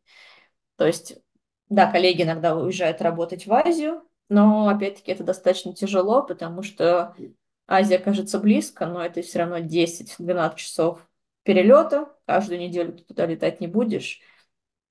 Поэтому с семьей это не самый рабочий, не самый рабочий вариант. То есть коллеги улетают в Азию обычно там на 3-4 месяца, они могут раз в полтора месяца вернуться в Сидней, потому что ну, это все равно ты тратишь 24 часа туда-обратно, в выходные ты особо не слетаешь. А нет такой практики, что ты сидишь в Сиднее и делаешь проекты там, для Маньбы условно. То есть ты всегда должен уезжать к клиенту непосредственно. Ну, чаще всего, если это клиентский проект, ну, точнее, не чаще всего, 99%, 99%. Да, ты будешь сидеть в понедельник, четверг, как любом, на любом проекте клиентском, ты будешь сидеть с, кли... с, кли... с командой у клиента. Okay. А, ну, у тебя вот сейчас проект, это какая-то, может быть, функция, индустрия, можешь вкратце рассказать? Ну, когда я выбирала Австралию, и с теми партнерами, кого я знала, буквально там по пальцам одной руки я обсуждала, мне сразу предупреждали, что если я хочу развиваться как-то в digital -маркетинге, в digital -практике, Австралия – это не самый лучший выбор. Мне тогда, наверное, казалось, что, ну, наверное, хоть что-нибудь-то будет, э, что-нибудь-то мы найдем, но на самом деле этим очень мало, очень непопулярно. Плюс, наверное, в целом мировая, как это, да, мировое экономическое состояние, оно не позволяет брать топ-консалтинговой фирмы для того, чтобы решать вопросы digital -маркетинга. То есть понятно, что есть какие-то ключевые, да, стратегические вопросы, которые, да, невозможно решить там, без McKinsey и каких-то больших, да, консалтинговых фирм. Но, наверное, там digital -маркетинг является каким-то самым низшим приоритетом. Ну, не низшим, окей, Ну, и да, тот же это... да, Dentsu рассматривается как... Да, да, да. Это вопрос, что у тебя есть такие же фирмы, которые обеспечат тебе консалтинг, с которыми вы можете, да, с которыми вы можете работать, и которые тебе еще и выполнят весь execution, в отличие от McKinsey. Yeah. Поэтому в Австралии digital -маркетингом пока, наверное, пока на паузе, скажем так. Uh-huh. Я делала один проект с digital, связанный с digital -маркетингом, отвечала за как раз три. Был один из такой частей трансформации. А после этого, мне кажется, даже у нас как-то особо не было проектов в pipeline е, связанных с digital практикой. С digital маркетингом, digital маркетинг, конечно. Но ты, по сути, ты также находишься в McKinsey Digital, то есть, но так как digital проектов нету, ты, наверное, еще помогаешь делать другие, да, функции. Ну да, но в целом, мне кажется, сейчас такой, знаешь, идет переоценка чем отличается McKinsey Digital от McKinsey не Digital, потому что вроде как все идет в сторону Digital, да. и вроде каждый должен уметь что-то делать в digital е. Uh-huh. Понятно, что есть у кого-то своя специализация, кто-то прям вообще хардкор майнинг, тут уже немножко своя, да, история. Но мне кажется, у нас сейчас вот такие вот стираются границы между McKinsey Digital и McKinsey не Digital. Окей. Okay. Ну, там какие проекты делаешь? Какие проекты я делаю? Я делала EDD недавно как раз. Это что? То есть это due diligence, когда вы просто делаете да, перед, перед, как, перед сделкой. Ассессмент разных аспектов, да, да. коммерческий, да, да, да. Да, да, да, да, да. А, более такое делала тех историю, тех стратегию для разных индустрий. А, ну да, вот какие-то вот эти такие два больших направления. Но по сути это для тебя новая отрасль, новая область, которую ты должна вникнуть, понять, uh-huh. разобраться. То есть какие, там, не знаю, может быть, советы ты дашь ребятам, кто приходил условно делать ритейл, а делает химические там разные процессы. То есть похожая история. Ну, наверное, здесь не надо строить иллюзии, когда ты идешь в McKinsey, надо быть к этому готовы. Вот они, наверное, у меня были эти иллюзии, мне потребовалось время, чтобы от них избавиться. То есть мне казалось, что если меня вот как бы мы обсуждали это, потом, да, мне предупреждали, что в Австралии там не будет этого направления или оно не развито, и туда, наверное, не стоит лучше смотреть, если ты хочешь развиваться в этом направлении и усиливать, да, свои сильные качества. Здесь, наверное, не строить, не, сто, не строить иллюзии, особенно в текущей экономической ситуации, наверное, самый важный э, совет – быть более открытыми, uh-huh. либо, поним, либо, наверное, понимать, что окей, здесь нет этого направления, тогда там я ухожу, я иду в ну, индустрию, да, я возвращаюсь обратно в маркетинг. Ну, то есть для тебя, для себя тоже понять, хочется ли тебе пробовать что-то новое, делать что-то новое. Но в целом, говорю, мне, наверное, потребовалось тоже время, чтобы принять, потому что у меня такое было немножко такое узкое мышление, потому что я все пыталась найти проекты с digital -маркетингом, я как бы так трясла партнеров, я тоже писала в Азию много, пыталась найти проектов там. Наверное, мне, наверное, сразу стоило чуть-чуть пошире посмотреть. И когда я начала смотреть пошире, ну, как бы делать проекты, не связанные с digital -маркетингом, поняла, что, блин, от чего я тратила время, потому что, ну, мне нравится делать какую-то новую, открывать для себя новое что-то. Иногда это болезненно, потому что ты пришел как человек-эксперт, у тебя большой бэкграунд да, знаний, а теперь тебе приходится разбираться с нуля и понимать, что ты не знаешь вообще ничего. И плюс, особенно, когда ты работал до этого, у тебя была глубина экспертиза, а здесь не надо так глубоко копать, надо смотреть как картину шире, это тоже... 180, да. Требуется время и требуется переворот какое-то сознание. Ну, да, и э, Тут, с одной стороны, это такая история роста, когда ты знаешь, есть там байка про орла, который там старенький, ему нужно отколоть свои старые когти и так далее, клюв отколоть, чтобы вырос новый. С одной стороны, это очень сильно развивает твои нейронные связи, а с другой стороны, ты думаешь, блин, я там а, была, уходила с позиции директора, топ-менеджера по Publicis, сейчас я сижу, делаю там слайды там на уровне, условно, с аналитиками, консультантами, безусловно, это Э, дает вопрос, типа, правильно я вообще в том ли я месте нахожусь. Вот. И у меня, на самом деле, в Германии были очень похожие впечатления. Uh-huh. То, что я для себя понял, я понял, что в любом случае это опыт. Он тебя, то есть ты с ним уже как бы на основе него ты можешь дальше uh-huh. там развивать. А, то есть да, ты можешь вернуться в Россию, ты можешь перейти там в другую компанию, ты можешь там, знаю, а, сделать свой проект, и что, в принципе, очень хорошая опция долгосрочная. И мне кажется, такие вот э, периоды аудита в жизни, когда ты сам с собой сталкиваешься, вообще понимаешь, там, задаешь вопрос, а счастлив ли я то, что я делаю? Мне кажется, это, очень здоровый аспект, и это очень классно, что ты вообще задаешь себе и чувствуешь, что ты такой прям ну, рефлексирующий человек. Вот. Да. Ну и, и очень интересно, как тоже меняется, да, какой-то подход сознания. Вначале ты приходишь такой прям более зашоренный, потом ты себя как-то перебарываешь. Такой, ну ладно, надо, надо смотреть шире. Потом начинаешь через боль иногда, ну, какой-то получать, да, такой, вау, классно, я могу как-то вообще применять свои знания шире. И по факту вспоминать, что именно за этим ты, пришел в McKinsey. Да. То есть тут такое, почему тогда ты замыкаешь на digital -маркетинг, если ты мог digital -маркетинг делать и не в McKinsey? Тебе не обязательно было даже сюда приходить. Да, и вопрос, брать... да, вопрос, что тебе важно, быть McKinsey, либо делать digital -маркетинг.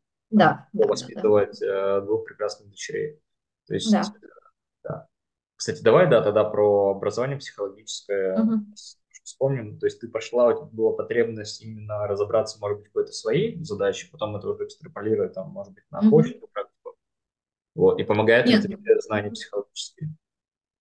Ну, на самом деле, мне всегда было это интересно, начиная с того, когда я была еще в классе, мне кажется, девятом. Но из-за того, что как бы такое всегда давалась легко математика, всегда я получала, правда, удовольствие от того, что я решаю задачи, и, и они у меня получаются. И те года, когда я пришла родителям, сказала, вот, может быть, мы рассмотрим там психологию, они сказали, нет, вообще нет. Получи сначала нормальное образование, а потом всегда успеешь отучиться на психолога. Ну и в целом, наверное, ну, не самый плохой совет был. То есть вот немножко такой советский, условно, экс-советский. Но мне кажется, как раз психология — это одно из тех образований, когда, возможно, на него уже нужно идти осознанно, с каким-то бэкграундом, особенно если у тебя есть какой-то опыт взаимодействия с людьми, и ты не работал, да, по какому-то техническому направлению, там, кодил, да, что ты больше связан был с машинами, нежели, нежели с людьми. И мне кажется, здесь легче и интереснее даже было учиться. Почему я решила пойти? Ну, это как раз вот забегая тогда, когда я рассказывала про те времена, когда работала в маркетинге, я поняла, что я куда-то уперлась с точки зрения знаний, непонимания, и как бы мне хотелось чуть-чуть расширить да, свои знания, возможно, свою область, возможно, было вообще поменять э, сферу работы, как там такие уже не самые мотивационные настроения были. И я решила пойти исполнить свою мечту, которая у меня была там с девятого класса. Ну, потому что я как-то всегда понимала, что я люблю читать про это историю, про литературу, про психологию, люблю разбираться там, с мотивационными какими-то историями у человека. Я понимала, что, наверное, мне как-то в будущем, как менеджеру, это поможет. А это, получается, был Московский институт э, психологии, и ты решила пойти на бакалавриат, то есть с самого нуля почему-то не хотела сделать, не знаю, там, повышение квалификации, либо как-то магистратуру получить, либо там было прям требование, что если у вас нет предыдущего психологического образования, uh-huh. бакалавриат. Не, на самом деле никакого требования не было, просто магистратура – это всегда идет специализация, и да. если у тебя нет хорошей базы по общей психологии, она там не самая сложная. Если ты потратишь сам, наверное, год, ее можно получить, а, то идти на специализацию, ну, не очень правильно. Можно, некоторые идут, некоторые заканчивают двухмесячные курсы психолога, но это вообще ну, не мой подход.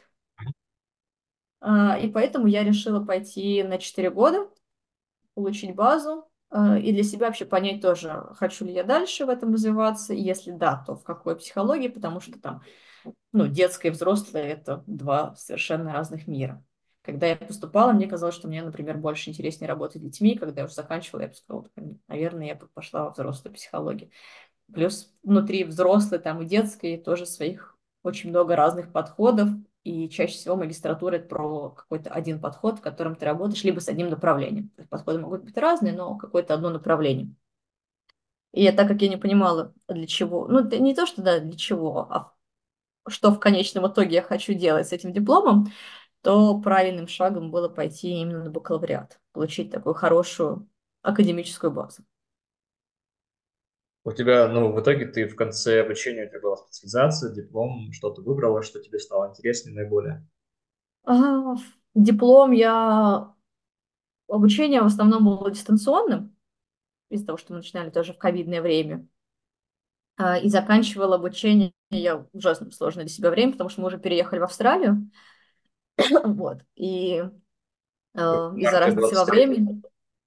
Да, мне приходилось... Э, обучение вечернее. То есть мне приходилось там сдавать зачеты в 6 вечера, мне приходилось слушать там, лекции в 2 ночи, в 2 ночи мне приходилось. Ты супер женщина, это переезд, работа в McKinsey, учеба, воспитание двух дочек, это... Да, э, хорошо, что это был последний уже семестр, то есть уже было чуть попроще, и расписание было, потому что мы начинали, когда у нас было 5 дней обучения, там с 6 до 9 вечера ну, по московскому времени каждый день. Э, на последнем, последнем семестре было уже чуть попроще, плюс мы уже начали писать диплом, поэтому мы уже там прям какие-то последние предметы дозащищали. Но, да, но началось это, конечно, еще когда мы между Казахстаном, вообще Макинзи, там тоже была сессия. Вот там, мне кажется, даже сложнее далась. Вот. А, диплом я писала на очень интересную тему совладания со стрессом в условиях вынужденной миграции. То, то есть я опраш... да, да, то есть я опрашивала как раз людей и проводила исследования на McKinsey Э, сотрудниках, которые переехали в разные страны. Ну, соответственно, проводила исследования, как происходит адаптация в зависимости от пола, возраста, наличия семьи, э, в целом, какой самый острый период э, у людей, готовы ли люди обращаться за помощью для того, чтобы справиться с этой ситуацией. Потому что когда люди не готовы и они находятся в стрессе, это, конечно, очень-очень хороший знак с точки зрения, как человек справляется с этим стрессом. И в конце для меня стало таким прям самым большим шоком, это когда уже диплом был написан, написан ночами.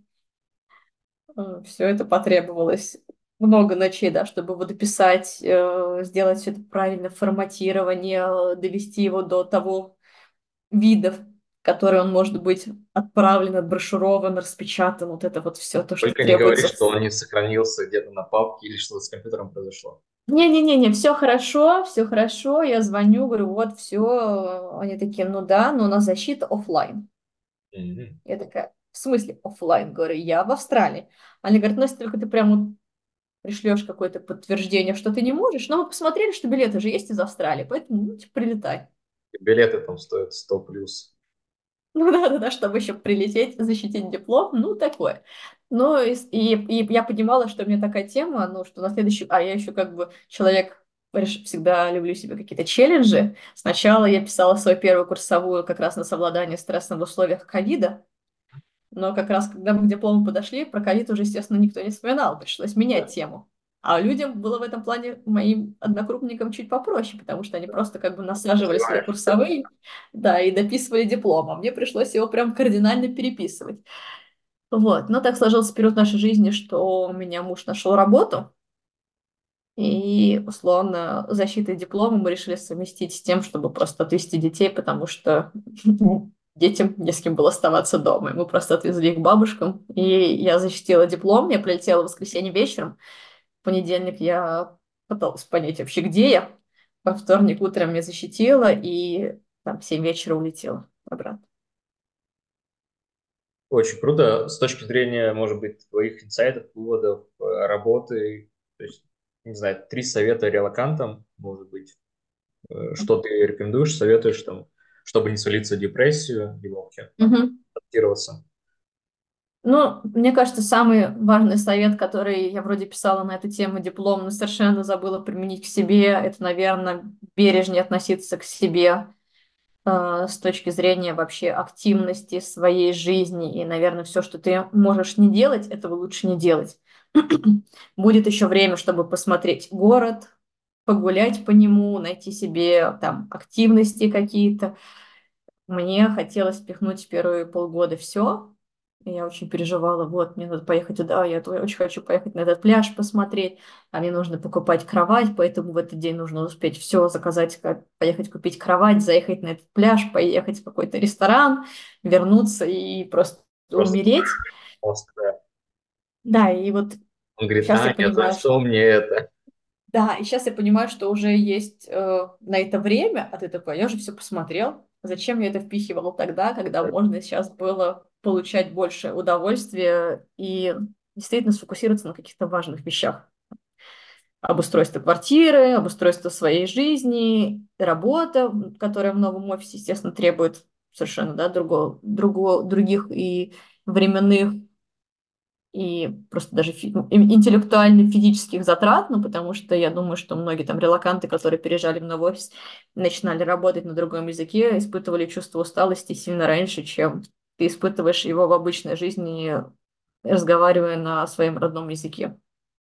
Поэтому, мне кажется, сам, один из самых важных советов – это относиться бережнее к себе, помнить, что будет еще время поездить, попутешествовать, походить по ресторанам, пихнуть пять, пять, пять видов спорта, спорт-активности в свою неделю и так далее – а, ну, наверное, не опускать силы, потому что я знаю, что очень много людей, семей, особенно которые переехали с партнерами, с детьми, и понимать, что это очень долгий процесс поиска работы для партнера.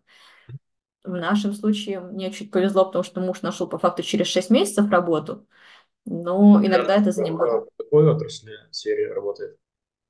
У него тоже очень интересный опыт. У него был свой, у него сейчас есть свой ресторан в Москве, который брат э, до сих пор руководит. Э, он занимался аналитикой для маркетплейсов и для разных индустрий. Но здесь он нашел больше там связано с SQL, с Python, с Power BI. А с разработкой, да? Да. Круто. Хотя он по факту этого тоже никогда не делал, то есть это сам отучился, курсы, хороший нетворк, и, в общем-то, это дало какие-то плоды. Вот, поэтому, мне кажется, здесь, да, надо понимать и быть к этому готовы, что процесс адаптации, он непростой, процесс поиска работы, он очень непростой, особенно на текущем рынке с какими-то визовыми ограничениями. Надо понимать, что это, это требует времени. Готов, не готов, то есть заранее взвешивать эти решения. Вот.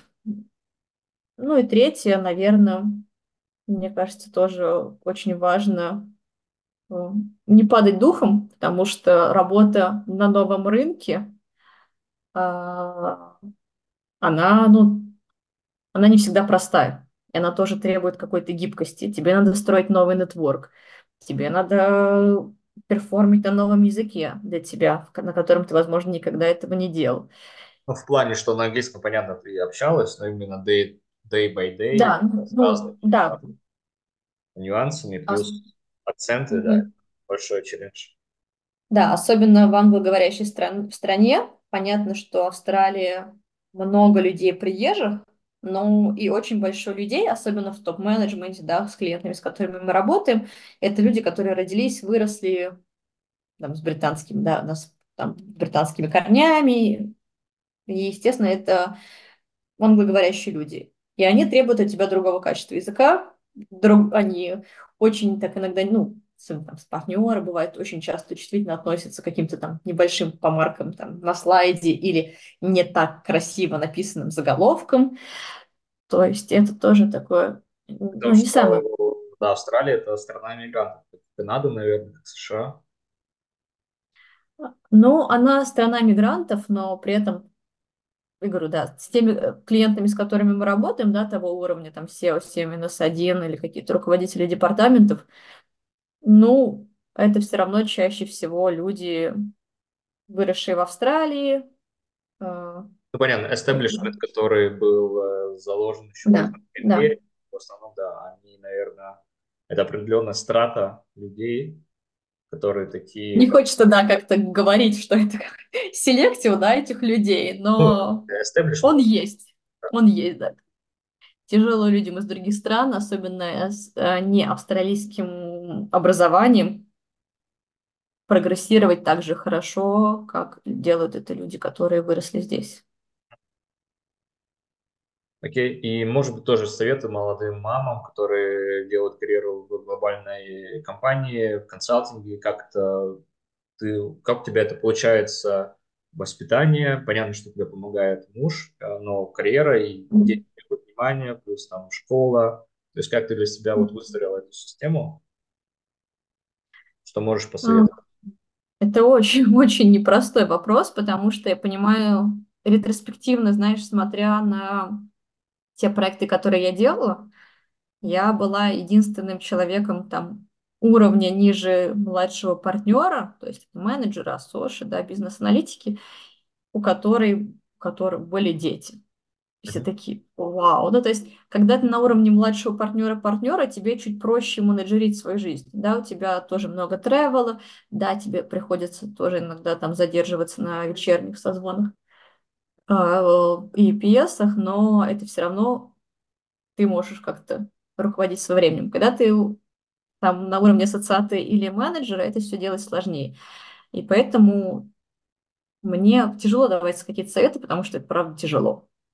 Э, приходится бороться с чувством вины, потому что ты либо остаешься на работе доделать свою презентацию и доделать его до того вида, когда тебе будет там условно не стыдно ее отправить, или когда ты будешь уверен, да, что тут нет каких-то ошибок, что ты сделал хороший продукт, либо поехать провести там два часа с семьей. Либо ты пойдешь, проведешь два часа с семьей, но ты откроешь компьютер в 10 вечера, и ты будешь работать, соответственно, еще там плюс 2-3 часа.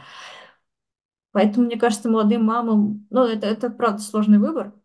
Совмещать это непросто, и надо понимать, для чего ты хочешь это делать, потому что, да, это классные карьерные возможности, это хороший рост, а, но это всегда какие-то компромиссы, которые ты, ты теряешь где-то, да, во времени со своей семьей, со своими детьми.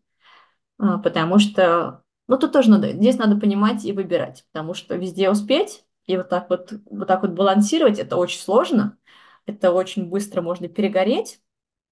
А, когда есть помощники, ну, то есть я тоже много общаюсь, там недавно делала проект, э, менеджер, у нее двое детей, но у нее прям полноценная мама, которая работает с утра до вечера няней. А, в этом, наверное, проще. Поэтому совет помощники, совет понимать, да, что важнее в жизни, потому что ходить на работу и понимать, что семья для тебя важнее в жизни, и ты тратишь самое там драгоценное время на работе вместо того, чтобы проводить с семьей, которая в твоей системе ценностей имеет более высокий вес. Это неправильно, и ну, лучше тогда не строить карьеру в Макинзи, потому что ни к чему хорошему это не приведет. Это потом будет очень много сожаления за прожитые годы в офисе вместо того, чтобы проводить время с семьей. Такие, наверное, советы. Ну и, по сути, да, быть готовым каждый день делать выбор. И это, по сути, нет здесь универсального рецепта. Это всегда как гибкость, умение там, не делать тот анализ, который не нужен, умение договариваться, говорить там, партнеру, что вот на выходных, не знаю, пятницу мне нужен дополнительный day off, я там проведу время с семьей. То есть да. постоянно вот да.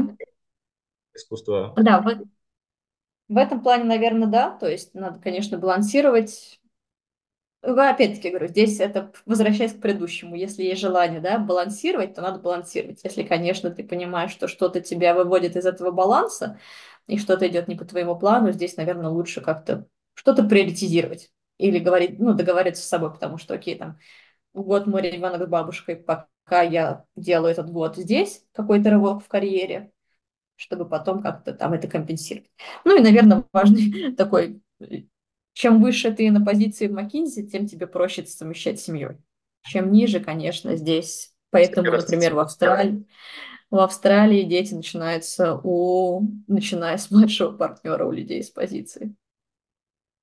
Ну да, это, в принципе, мне кажется, такая западная модель Австралии и Западной Европы, когда люди там mm-hmm. 5 лет первый раз э, женятся, выходят замуж, и у них дети там первые 40 лет появляются, да, примерно когда ты партнером становишься. Ну да, правда. Окей. И да, да, давай напоследок, наверное, там три совета ребятам, кто готовится к консалтингу, там, еще раз, то есть с твоей стороны, там, понятно, что прорешать кейсы, но, может быть, что-то uh-huh, еще. Uh-huh. Чтобы подаваться в консалтинг, да? Ну, да, что ты рекомендуешь, uh-huh. чего, э, может быть, лишнее чего не делать, там, не знаю, нарежь uh-huh. там, 100 кейсов, может быть, действительно 20 кейсов прорешать и только вдумчиво. Uh-huh, uh-huh, uh-huh.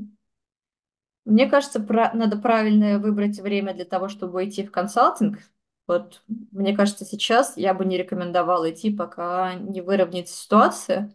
То есть лучше Точка подождать. Зрения под... цикла, да, экономического? С точки зрения цикла, потому что я вижу, как выходят э, ребята и сидят просто на биче вместо того, чтобы первый там самый важный полгода впитывать себя как губка, потому что, условно, через год с тебя уже будет спрашивать результат, а у тебя просто не было, да, возможности просто сделать достаточное количество проектов и понять вообще, как работает консалтинг, как работает McKinsey, поэтому я считаю, что я знаю, что все равно идет наборы, людей выводят, но именно с точки зрения какого-то даже последующего шага, ну, правда, время сейчас, наверное, я бы через год выходила. Мне кажется, через год будет уже должно быть все как-то чуть-чуть Ой, получше. не знаем, что происходит с миром, мне кажется, с каждым годом. Ну, посмотрим, посмотрим.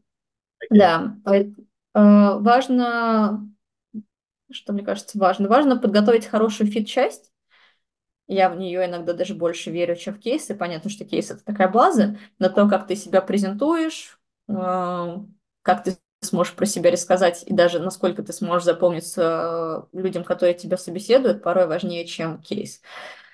Подготовка кейса, безусловно, важна.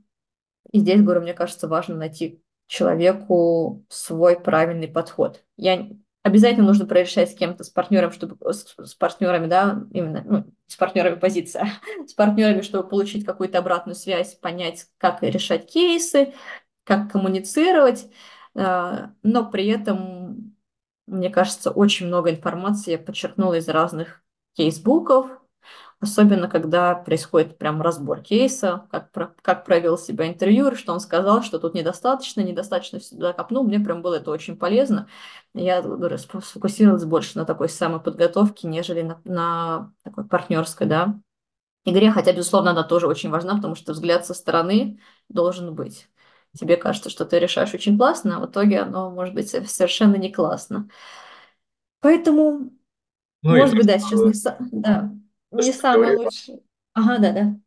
Ну, в плане это вот совпадает с тем пунктом, что может быть не лучшее время, даже если вы не пройдете, всегда можно делать крутые вещи и там, в агентстве, и в индустрии, там, не знаю, продукт менеджменте То есть, по сути, как бы относитесь к этому как одной из там, 10 опций. Абсолютно точно, да. Мне кажется, консалтинг – это очень классное место работы, которое дает тебе очень большие возможности требует от тебя тоже очень большой твоей вовлеченности, твоего времени, твоих затрат и, фи и физических, да, сколько времени ты проводишь в офисе, и умственных твоих затрат, но абсолютно точно не единственный путь, который человек может пройти в своей жизни.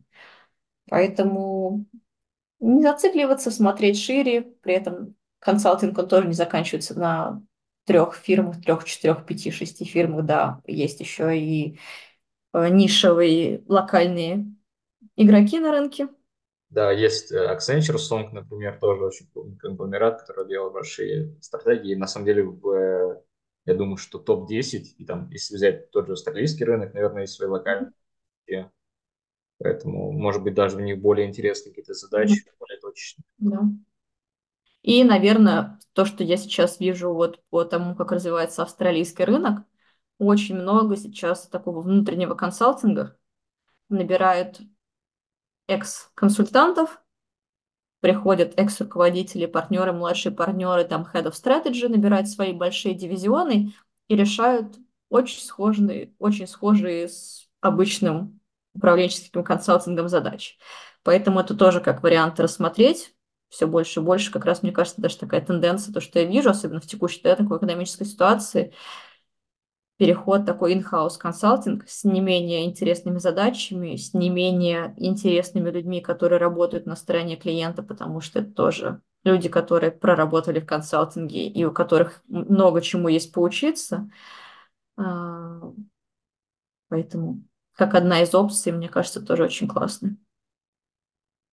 Да, супер, Ань. Спасибо большое, что рассказал море инсайтов и про релокацию, и про работу, поэтому я думаю, что ребятам будет крайне интересно. Если у вас, э, подписчики, есть вопросы, пишите в комментариях. Я думаю, что дополнительно э, сможем угу.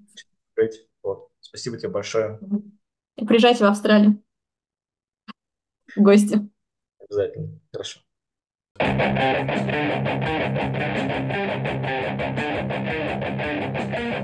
Thank you.